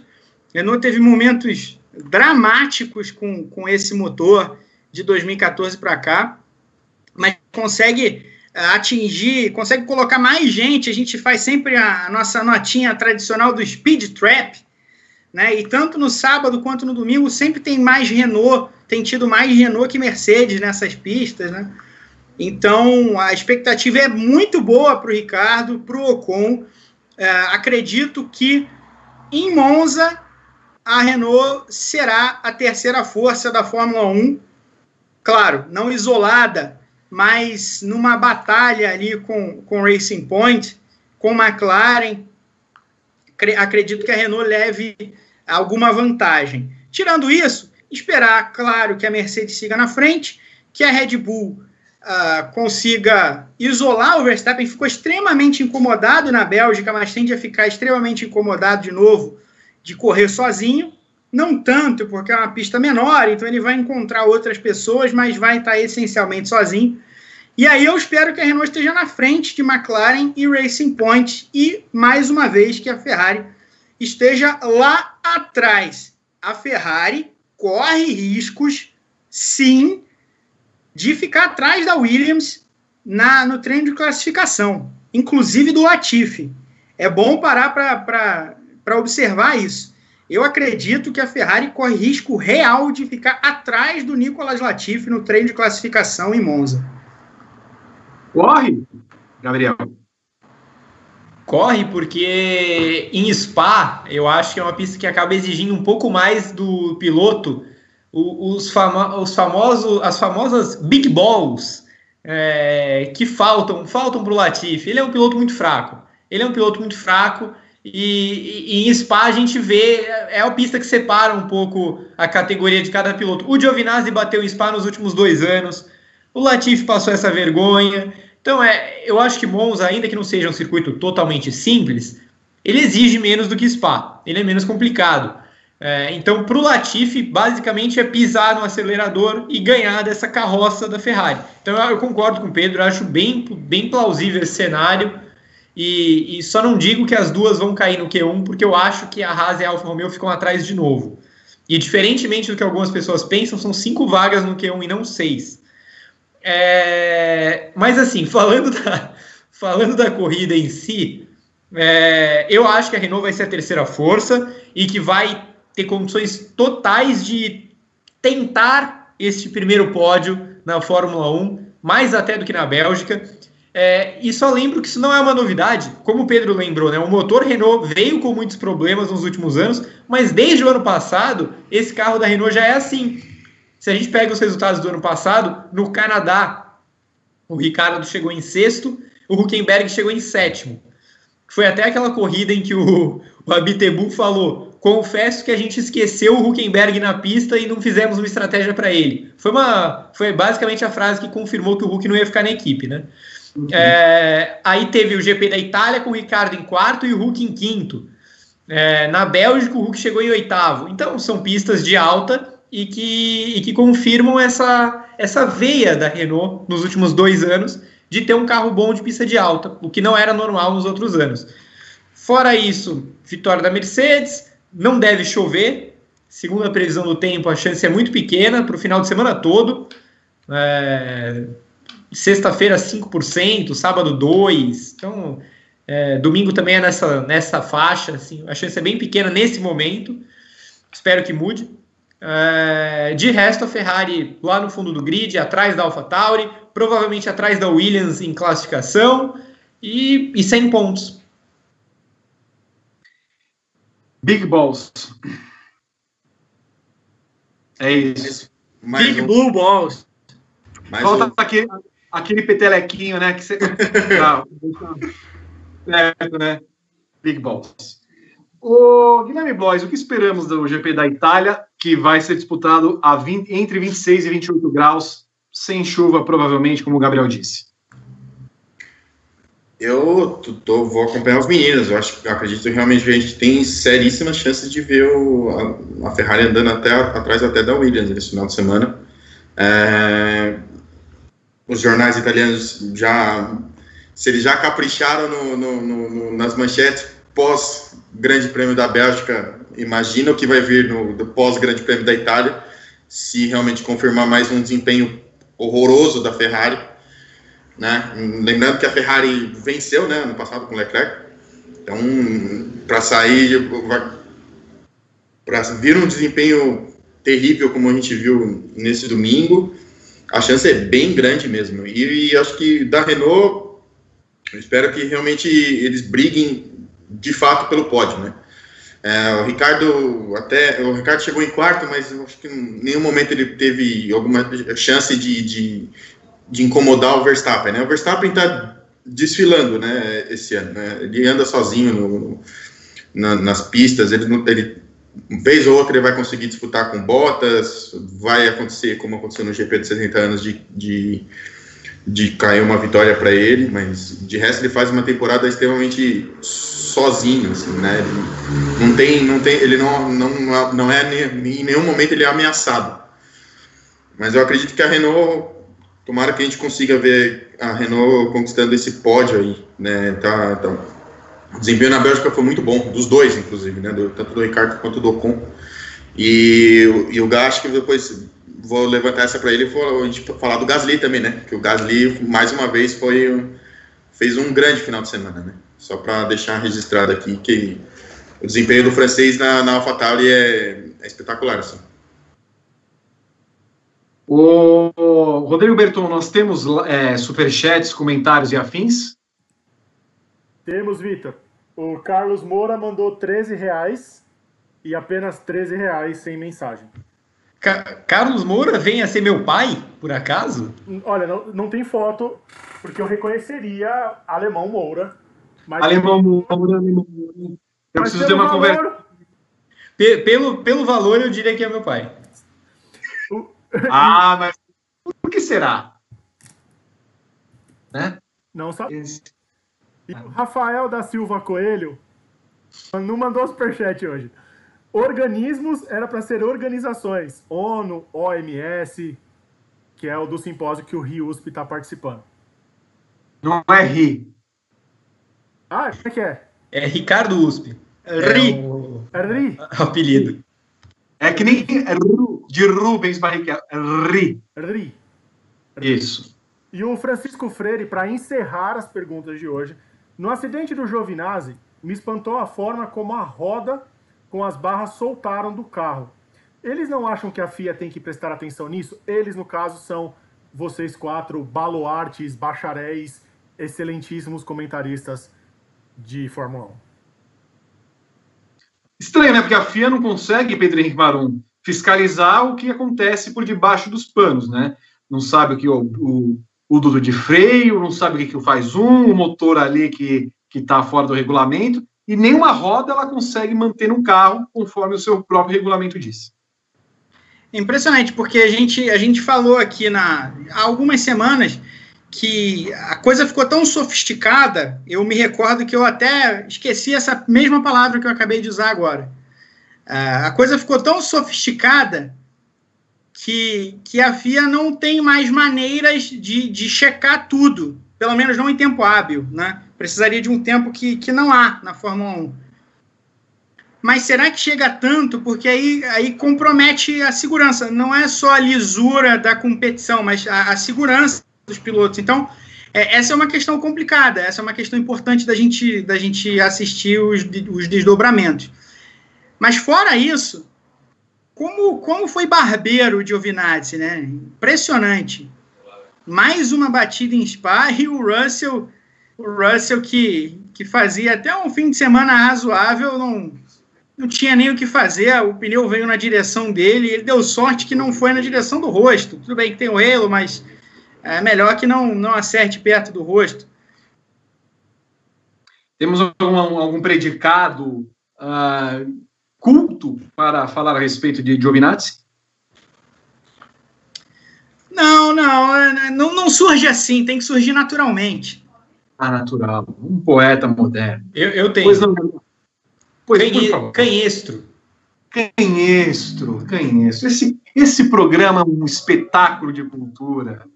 É uma pena você que não acompanha o Paddock GP há anos e anos. Nós estamos aqui há 23 anos apresentando esse programa. Ah, é um programa que eu estou feliz. Não, é muito mais do que isso, rapaz. Inclusive, só para saber porque deu 10 horas. Rodrigo Berton, nós batemos a meta. Não, Vitor, a gente chegou assim, perto, 896 likes. Então, acho que não batemos a meta. Mas assim, Vitor, o pessoal tá falando pra gente somar com o valor total dos super, superchats, as superchats, para saber se bate mil. Show! Não. Quanto não. você acha que deu em superchat hoje? Eu já fiz a conta. Deu. O Rafael Coelho divulgando o nono Rio aí foi uns 50 contas nesse programa. É, só Não, é... o Rio que mandou uma grana aí. Teve 37,90 da Juliana, mais 13 sobe lá, 132,50. Quase, deu R$ 165,33 em superchat. Com 913 likes no momento, bate mil. Não. A, a coisa não é assim. Eu vou dar um tempo mais, porque eu vou, O eu vou pessoal tá chamar. pedindo pra você sair pra tomar uma água. A gente tá muito benevolente nesse programa, hein, Vi? Eu não estou com sede. É, eu vou chamar o comentário e- em formato de aposta dos meus queridos convidados jornalistas magnânimos é, completos e eu quero ver se bate a meta. Se bater a meta, beleza. Se não, não bater. Bom, Guilherme Blois, qual é a aposta do final de semana? Hamilton, Verstappen e Ricardo. E a Ferrari não termina a prova com. Só termina a prova com um piloto. Bom, então se for essa a aposta, em que lugar do corpo se Rio Abitebu fará uma tatuagem e qual será? Deve fazer uma. O número 3 na, Ok. na clavícula. Na clavícula? É isso? Eu não sou um camarada muito criativo para tatuagens. Ah, tá bom. Gabriel curtiu o seu palpite para o final de semana. Meu palpite é Hamilton, Bottas e Ocon. Ocon. É, vale tatuagem do Ocon? Ah, tem que, tem que valer, né? Ricardo tá de saída. Onde terá a tatuagem? No Tornosas. No Tornosas. E o que É. será? Puta, é. Ah, acho que ele vai faz uma bandeirinha da França, né? Bonitinha. Pedro Henrique Maru. Hamilton, Bottas e Ricardo. Ah. E como a Daniel Kvyat vai, vai ah, acertar o carro de Max Verstappen, o Abitebu vai tatuar um torpedo na região ah, anteriormente conhecida como cóccix. Torpedo no Cox. No cóccix. Vi, não fala o segundo nome de Coxes, por favor. É, Rodrigo por favor. Que? Não, a minha aposta é Verstappen, Hamilton e Ricardo. A minha também aposta é no Coxes, porém vai tatuar um texugo do mel saindo da cave. Tá. Bom, eu vou de Hamilton, Verstappen e Ricardo. A tatuagem, a tatuagem vai ser lá, vai ser lá, Lá onde, Vitor? vai ser lá, vai ser lá, na esquerda, assim. Na porpa? Estive aqui, vai ser em francês. Ici, bom, mas enfim. Bom, Beton, eu, eu enrolei, enrolei e espero que tenha batido a meta. Bateu? Quase, 950, 950. Uma pena. Dois, Uma, 952. uma pena. Três Fala, minutos, dá três minutos pra eles. Três... Fa- fa- falar do Gasly. Então, assim, eu vou falar do Gasly. Necessário. No final não tivermos batido a meta, eu vou, lamentavelmente, encerrar. Pierre Gasly, é, Gabriel Curti, foi eleito o piloti do final de semana. Nada mais justo, foi realmente o piloto da corrida, até porque é, ele foi o único cara que entreteve o público durante a prova, é, empilhou ultrapassagens numa corrida em que ninguém estava passando ninguém. É, acho, inclusive, que ele poderia ter ficado ainda mais bem colocado, não fosse o safety car, porque a estratégia de largar com o pneu duro se mostrou muito acertada. É, a, a expectativa era que ele tivesse um primeiro stint complicado nas primeiras seis, sete voltas, mas não foi o que aconteceu. Ele era um dos carros mais rápidos da pista desde o começo da prova, e quando os pilotos foram ficando com os macios desgastados, o Gasly foi atropelando. É, e acho que ele tinha tudo para brigar ali pelo, talvez, vai, quarto eu acho muito, mas quinto lugar com o Ocon é, pudesse ser algo plausível para o Gasly nessa corrida. Foi uma baita prova e acho que num final de semana muito marcante para ele, porque fez um ano da morte do Antoine Hubert, melhor amigo do cara, o cara que cresceu junto com ele é, na vida e nas pistas. É, em Spa foi a morte, em Spa foi a pista que ele foi rebaixado para então Toro Rosso, e ele já tinha feito uma corridaça no passado, que não se refletiu no, no resultado, né? Ele ficou acho que em décimo ou em nono, mas foi uma grande corrida já. E esse ano ele foi melhor ainda. Para mim, o Gasly é o terceiro melhor piloto da temporada, só atrás do Hamilton e do Verstappen. Aliás, o álbum, né? Completou um ano, o Pedro Marum, é, na Bélgica, né, na Red Bull, no caso, tomou ultrapassagem na última volta do Ocon, tomou uma invertida do Hamilton, né, dizendo que a Red Bull não tem um segundo piloto, e aí já tem aquele papinho ali do Helmut Marko, né, olha, o Huckenberg, menina, tá solta. O, o álbum é, é, a situação que a gente já até discutiu aqui outras vezes. Uh, o, o, álbum, ele no momento em que foi alçado a Red Bull, ele é mais difícil de descartar do que outros pilotos, mas não é impossível. Uh, o começo do álbum foi muito promissor. Eu acho que a gente imaginava uma situação um pouco diferente um ano depois. Não que fosse muito diferente, né? não, não que a gente esperasse fogos de artifício, mas ele, ele chegou perto de, de ganhar a corrida, uh, ou de pelo menos fazer o primeiro pódio no Brasil. Depois, no começo da temporada na Áustria, uh, teve a chance real de ganhar a corrida. Então, acho que essa sequência de provas em que ele uh, acaba ficando muito atrás, não do Verstappen, mas de, de ser um quarto colocado dominante, como uh, grande parte da Fórmula 1 e do público internacional espera, está um pouco aquém do que se imaginava para ele, especialmente quando a gente vê o, o Gasly uh, guiando do jeito que está guiando. O Gasly foi uma grande vítima dessa corrida, só ter uma parada nos boxes, né? Porque se, se fosse uma, uma corrida com uma estratégia um pouco mais sofisticada, de duas paradas, ele tinha chance real de, de brigar lá em cima. Mas é isso, o álbum, o álbum não está ainda onde a gente esperava pelo começo dele na Red Bull no ano passado. A gente não vê muita evolução de rendimento e de resultados. No ano passado a gente compreendia, porque ele não conhecia o carro, ele estava chegando na Fórmula 1 e ele não conhecia o carro, ele não tinha andado, não tinha testado, não tinha feito pré-temporada. Dessa vez ele fez. Então a evolução que, que eu particularmente acreditava que a gente veria nesse um ano ainda não veio. Eu continuo achando que é um bom piloto, continuo achando que uh, merece estar na Red Bull e a Red Bull não deve se livrar do álbum, mas está aquém do imaginado. Muito bem. Bom, pelo jeito, então, nós não batemos a meta, é uma pena.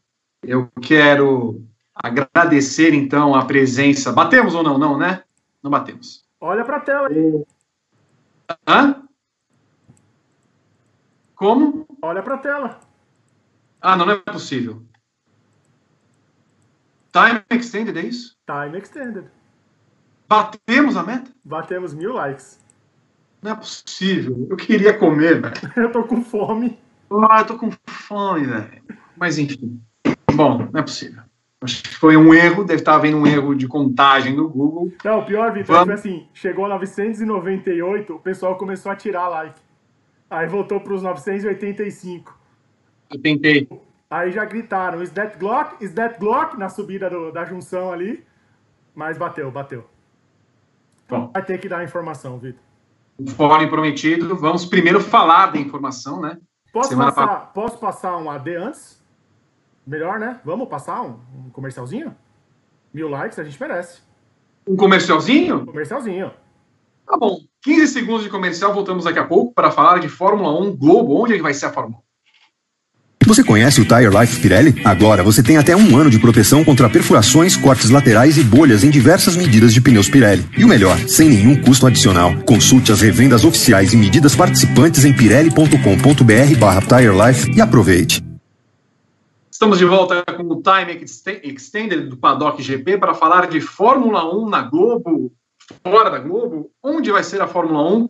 Temos alguma coisa antes para comentar, Rodrigo Berton, ou podemos já introduzir o assunto? Deixa eu ver aqui no chat do, do YouTube que eu estava passando o comercial e fechei o YouTube. Puxa vida. Ah, é, Vocês veem. É... é por isso que atrasa o programa. É que é colocar ordem no programa. Não, aqui a gente tem mais um superchat de 5 reais do Rafael Coelho. Outra, mas eu não posso, cara. Um último, um último superchat com um pedido aí pro Berton dizer quanto dinheiro eu mandei, porque eu já perdi as contas. Eu vou Não, aqui e já falo.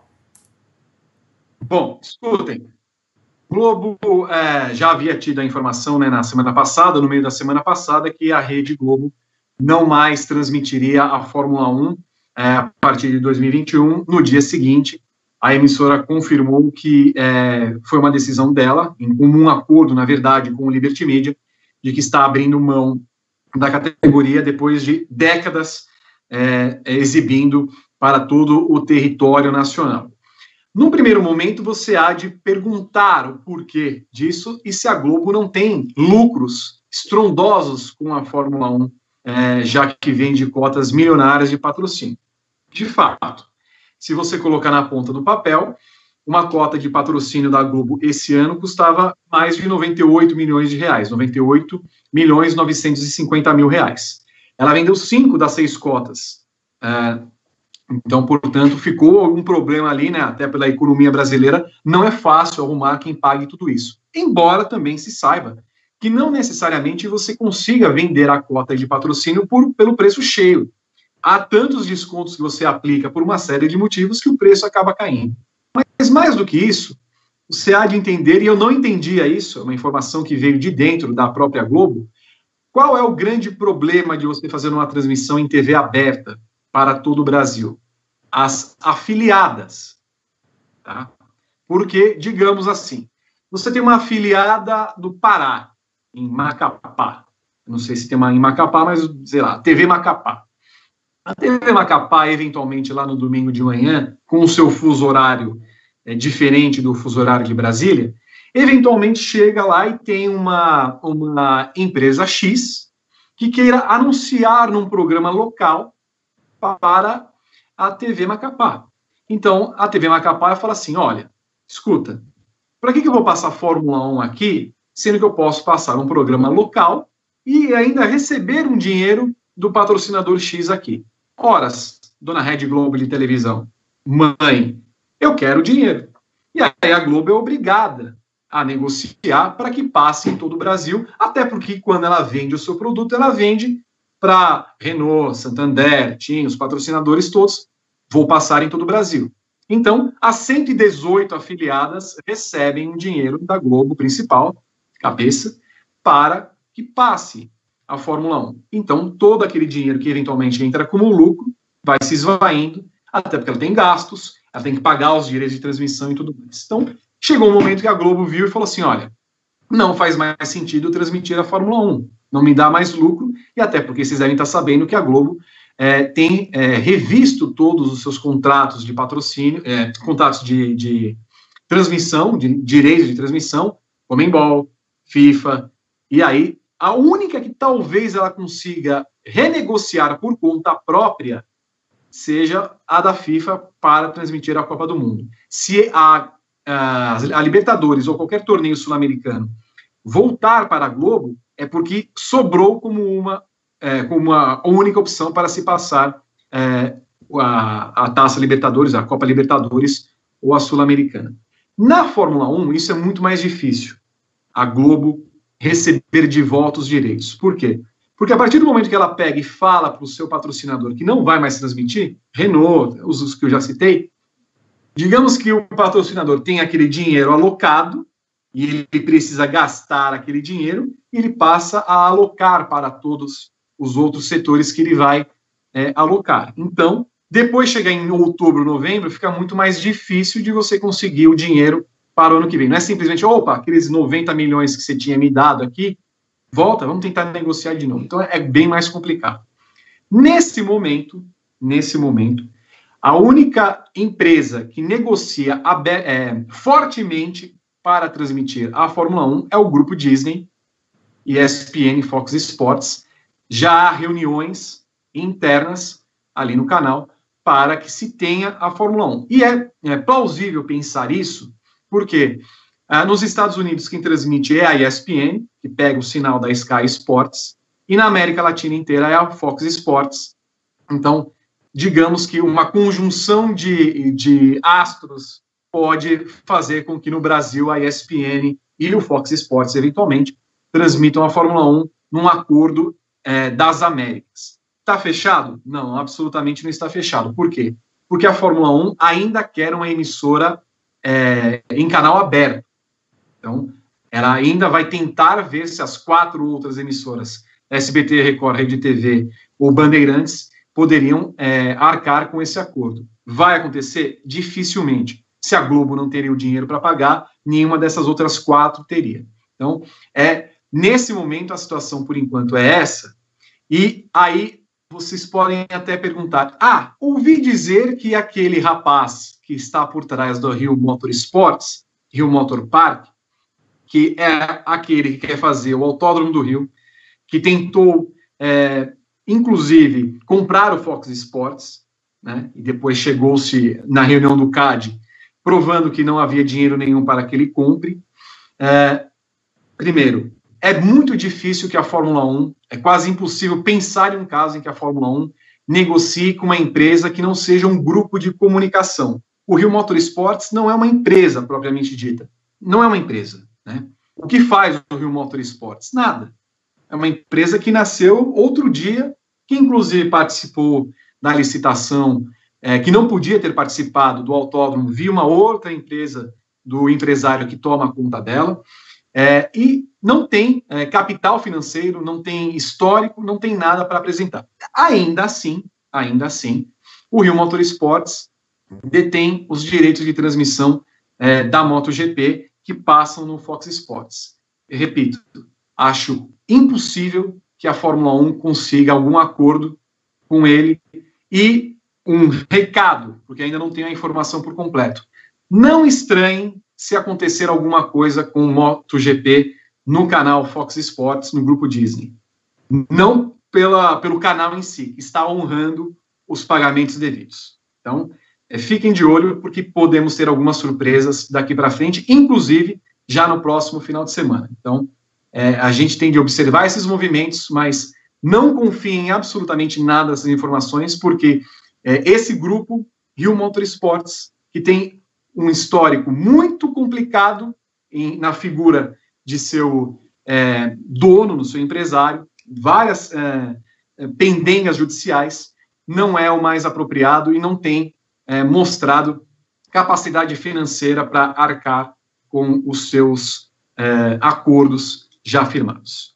Acho que me estendi um pouco, né? É isso. Alguém quer comentar alguma coisa?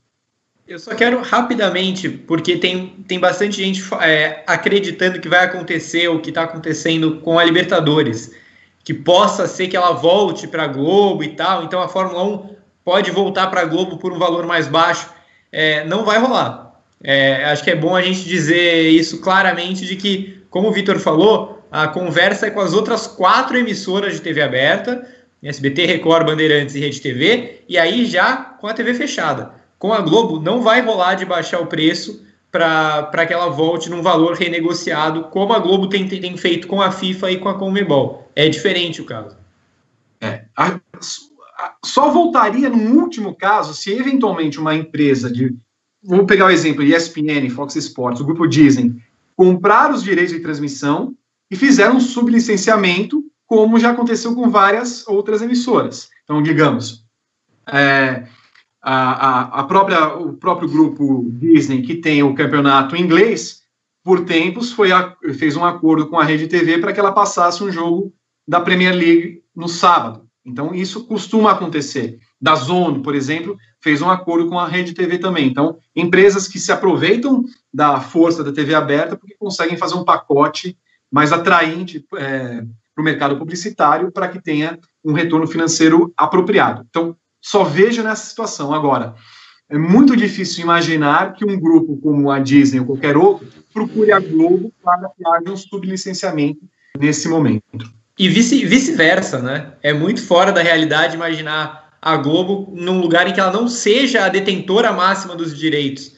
É, é muito fora da, da órbita natural. E, e, e, vale a gente destacar que a Globo já procurou o mercado e avisou que não vai ficar com a Fórmula 1. Isso tem um impacto muito grande na hora de renegociar as cotas, caso nesse cenário a Fórmula 1 volte para a Globo. Seria muito difícil renegociar as cotas. Exato. E até porque a Fórmula 1 colocou é, condições muito restritas esse ano para o contrato, no seguinte sentido: a, qualquer detentora dos direitos de transmissão vai ter de aceitar que vai ter Fórmula 1 TV no Brasil. Então, a pessoa eventualmente não quiser é, assistir pelo, pela televisão, pode acessar o celular, como em qualquer outro país, e fazer a sua assinatura e ter todo o plano que está acontecendo. E um outro detalhe, vocês devem ter percebido que hoje, hoje, a Globo já começou a fazer um pacote de seus canais dentro da Globo Play. Né? Então, quem quiser assistir, eventualmente, não vai precisar pagar por uma operadora de televisão para assistir os canais da Globo. Isso é uma, uma manobra irreversível. E isso vai ser uma tendência dos próximos canais. as operadoras de TV estão com os dias contados no formato que elas hoje operam. Né? Então, por quê? Porque a Globo sabe que o streaming hoje é uma plataforma muito forte. Então, se ela é, aceitasse esse desafio de ter uma concorrência do streaming, não seria valioso para ela.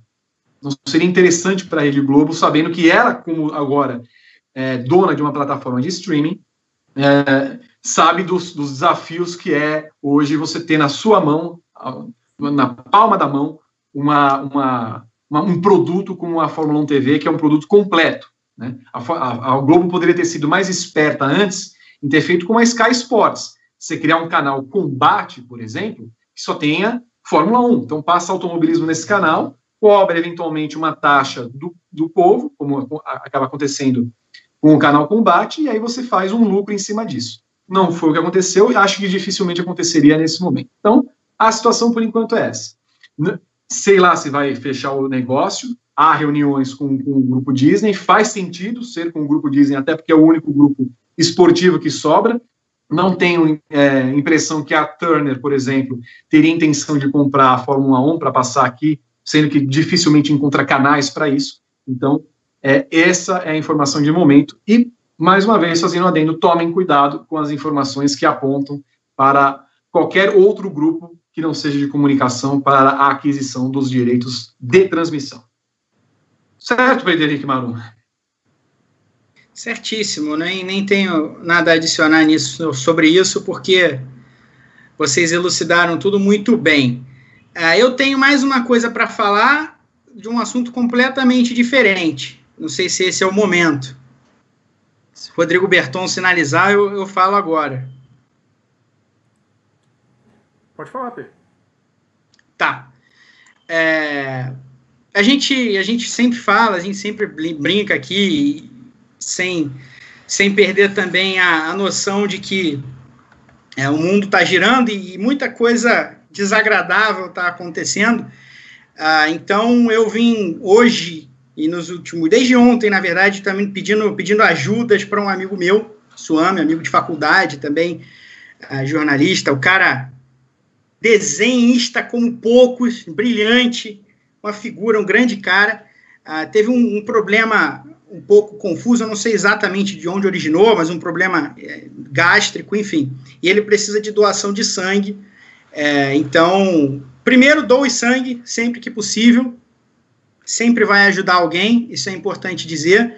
Segundo, eu gostaria de pedir, uh, especialmente para o pessoal do Rio de Janeiro, quem puder ajudar, quem puder ir lá fazer sua doação. Eu fui hoje, até atrasei no Grande Prêmio uh, do início da tarde, fui lá no Hemorrio, então doações no Hemorrio, uh, Hemorrio na rua Frei Caneca, centro da cidade, quase Lapa ali, das 7 às 18, todos os dias, de segunda a domingo.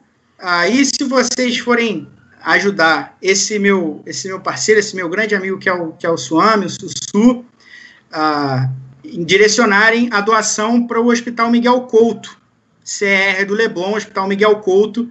Ah, estão aí as informações na tela. É. Vou pedir também para que vocês, caso façam a doação, ah, mandem o um comprovante para esse e-mail que está aí, que é o pedrohmarum.gmail.com, é meu e-mail.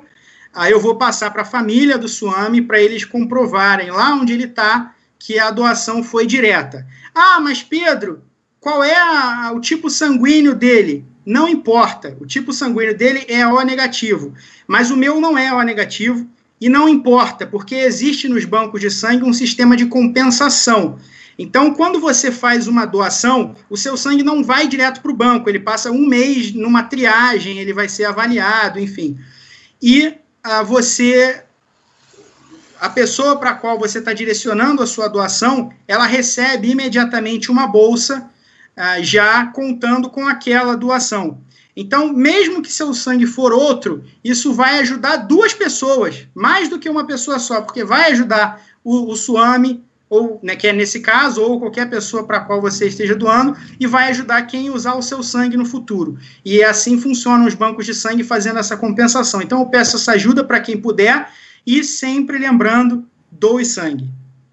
Então, eu deixei na tela aqui as informações. Quem estiver assistindo for do Rio de Janeiro, dá um print na tela do YouTube quem conhecer alguém que seja da cidade do Rio, para a gente ajudar o Suami, que é amigo do Marum, e está fazendo esta campanha. Muito bem, sempre doe sangue, é muito válido isso, muito válido, faz bem para o seu corpo, faz bem, e é, é bom até salientar isso. É, 90% dos bancos de sangue em todo o Brasil estão, assim, operando em, em absoluto uh, vazio, é um absoluto. Me fugiu a palavra agora. Mas, enfim, é, é, falta sangue. Falta de reserva. Falta reserva e falta estoque de, de, bolsa de sangue. Exatamente, estoque. Obrigado. É, aqui em São Paulo mesmo, principal cidade do país, falta. Então, imaginem como é que está a situação em todos os lugares do Brasil. Nesse momento, inclusive, de pandemia, que as pessoas tentam uh, evitar ir ao hospital, quer dizer, vão à praia, mas tentam evitar ir ao hospital, mas faça isso se você puder. É, há todos os cuidados, claro, para a retirada de sangue e você vai estar ajudando seus semelhantes numa situação tão difícil como essa. No Suami não tem, não está diagnosticado com coronavírus, não é nem essa questão, mas independe da doença, independe da, da situação. É, faça isso se você puder, se tiver condições, desloque-se até um hospital e faça a doação, tá bom? Quero agradecer a Pedro Henrique Marum, a Gabriel Curti, a Guilherme Blois e a Rodrigo Berton e a você que acompanhou o Paddock GP dessa semana. Na semana que vem voltamos às 8 horas no horário de Brasília para mais um programa. Há um dedinho levantado, eu temo. Pois não. Não, não, não, não, é, não vou fazer nenhum comentário na brincadeira, não. É só para é, hoje registrar no programa a morte do Fritz Dory, né? Um dos grandes pilotos brasileiros que um dos pioneiros que passaram pela Fórmula 1, então é, faleceu hoje aos 82 anos lá em Portugal. Então só deixar registrado aqui que a, a passagem dele. Registrado e bem registrado. Mais uma vez eu quero agradecer ao Guilherme Bloise, Pedro Henrique Gabriel Curti, a Rodrigo Berton e a você que acompanhou o Paddock GP. Quinta-feira, cadeira cativa ao vivo com Tony Canaan. Vai se aposentar? Acho que não vai ficar um pouquinho mais. Tá bom? E na semana que vem nós temos mais Paddock GP. E no domingo, não esqueça, teremos briefing antes da corrida, 9 da manhã. E logo depois, assim que terminar o GP, estamos no ar para todo mundo. Beijo para todos. Até a próxima. Tchau.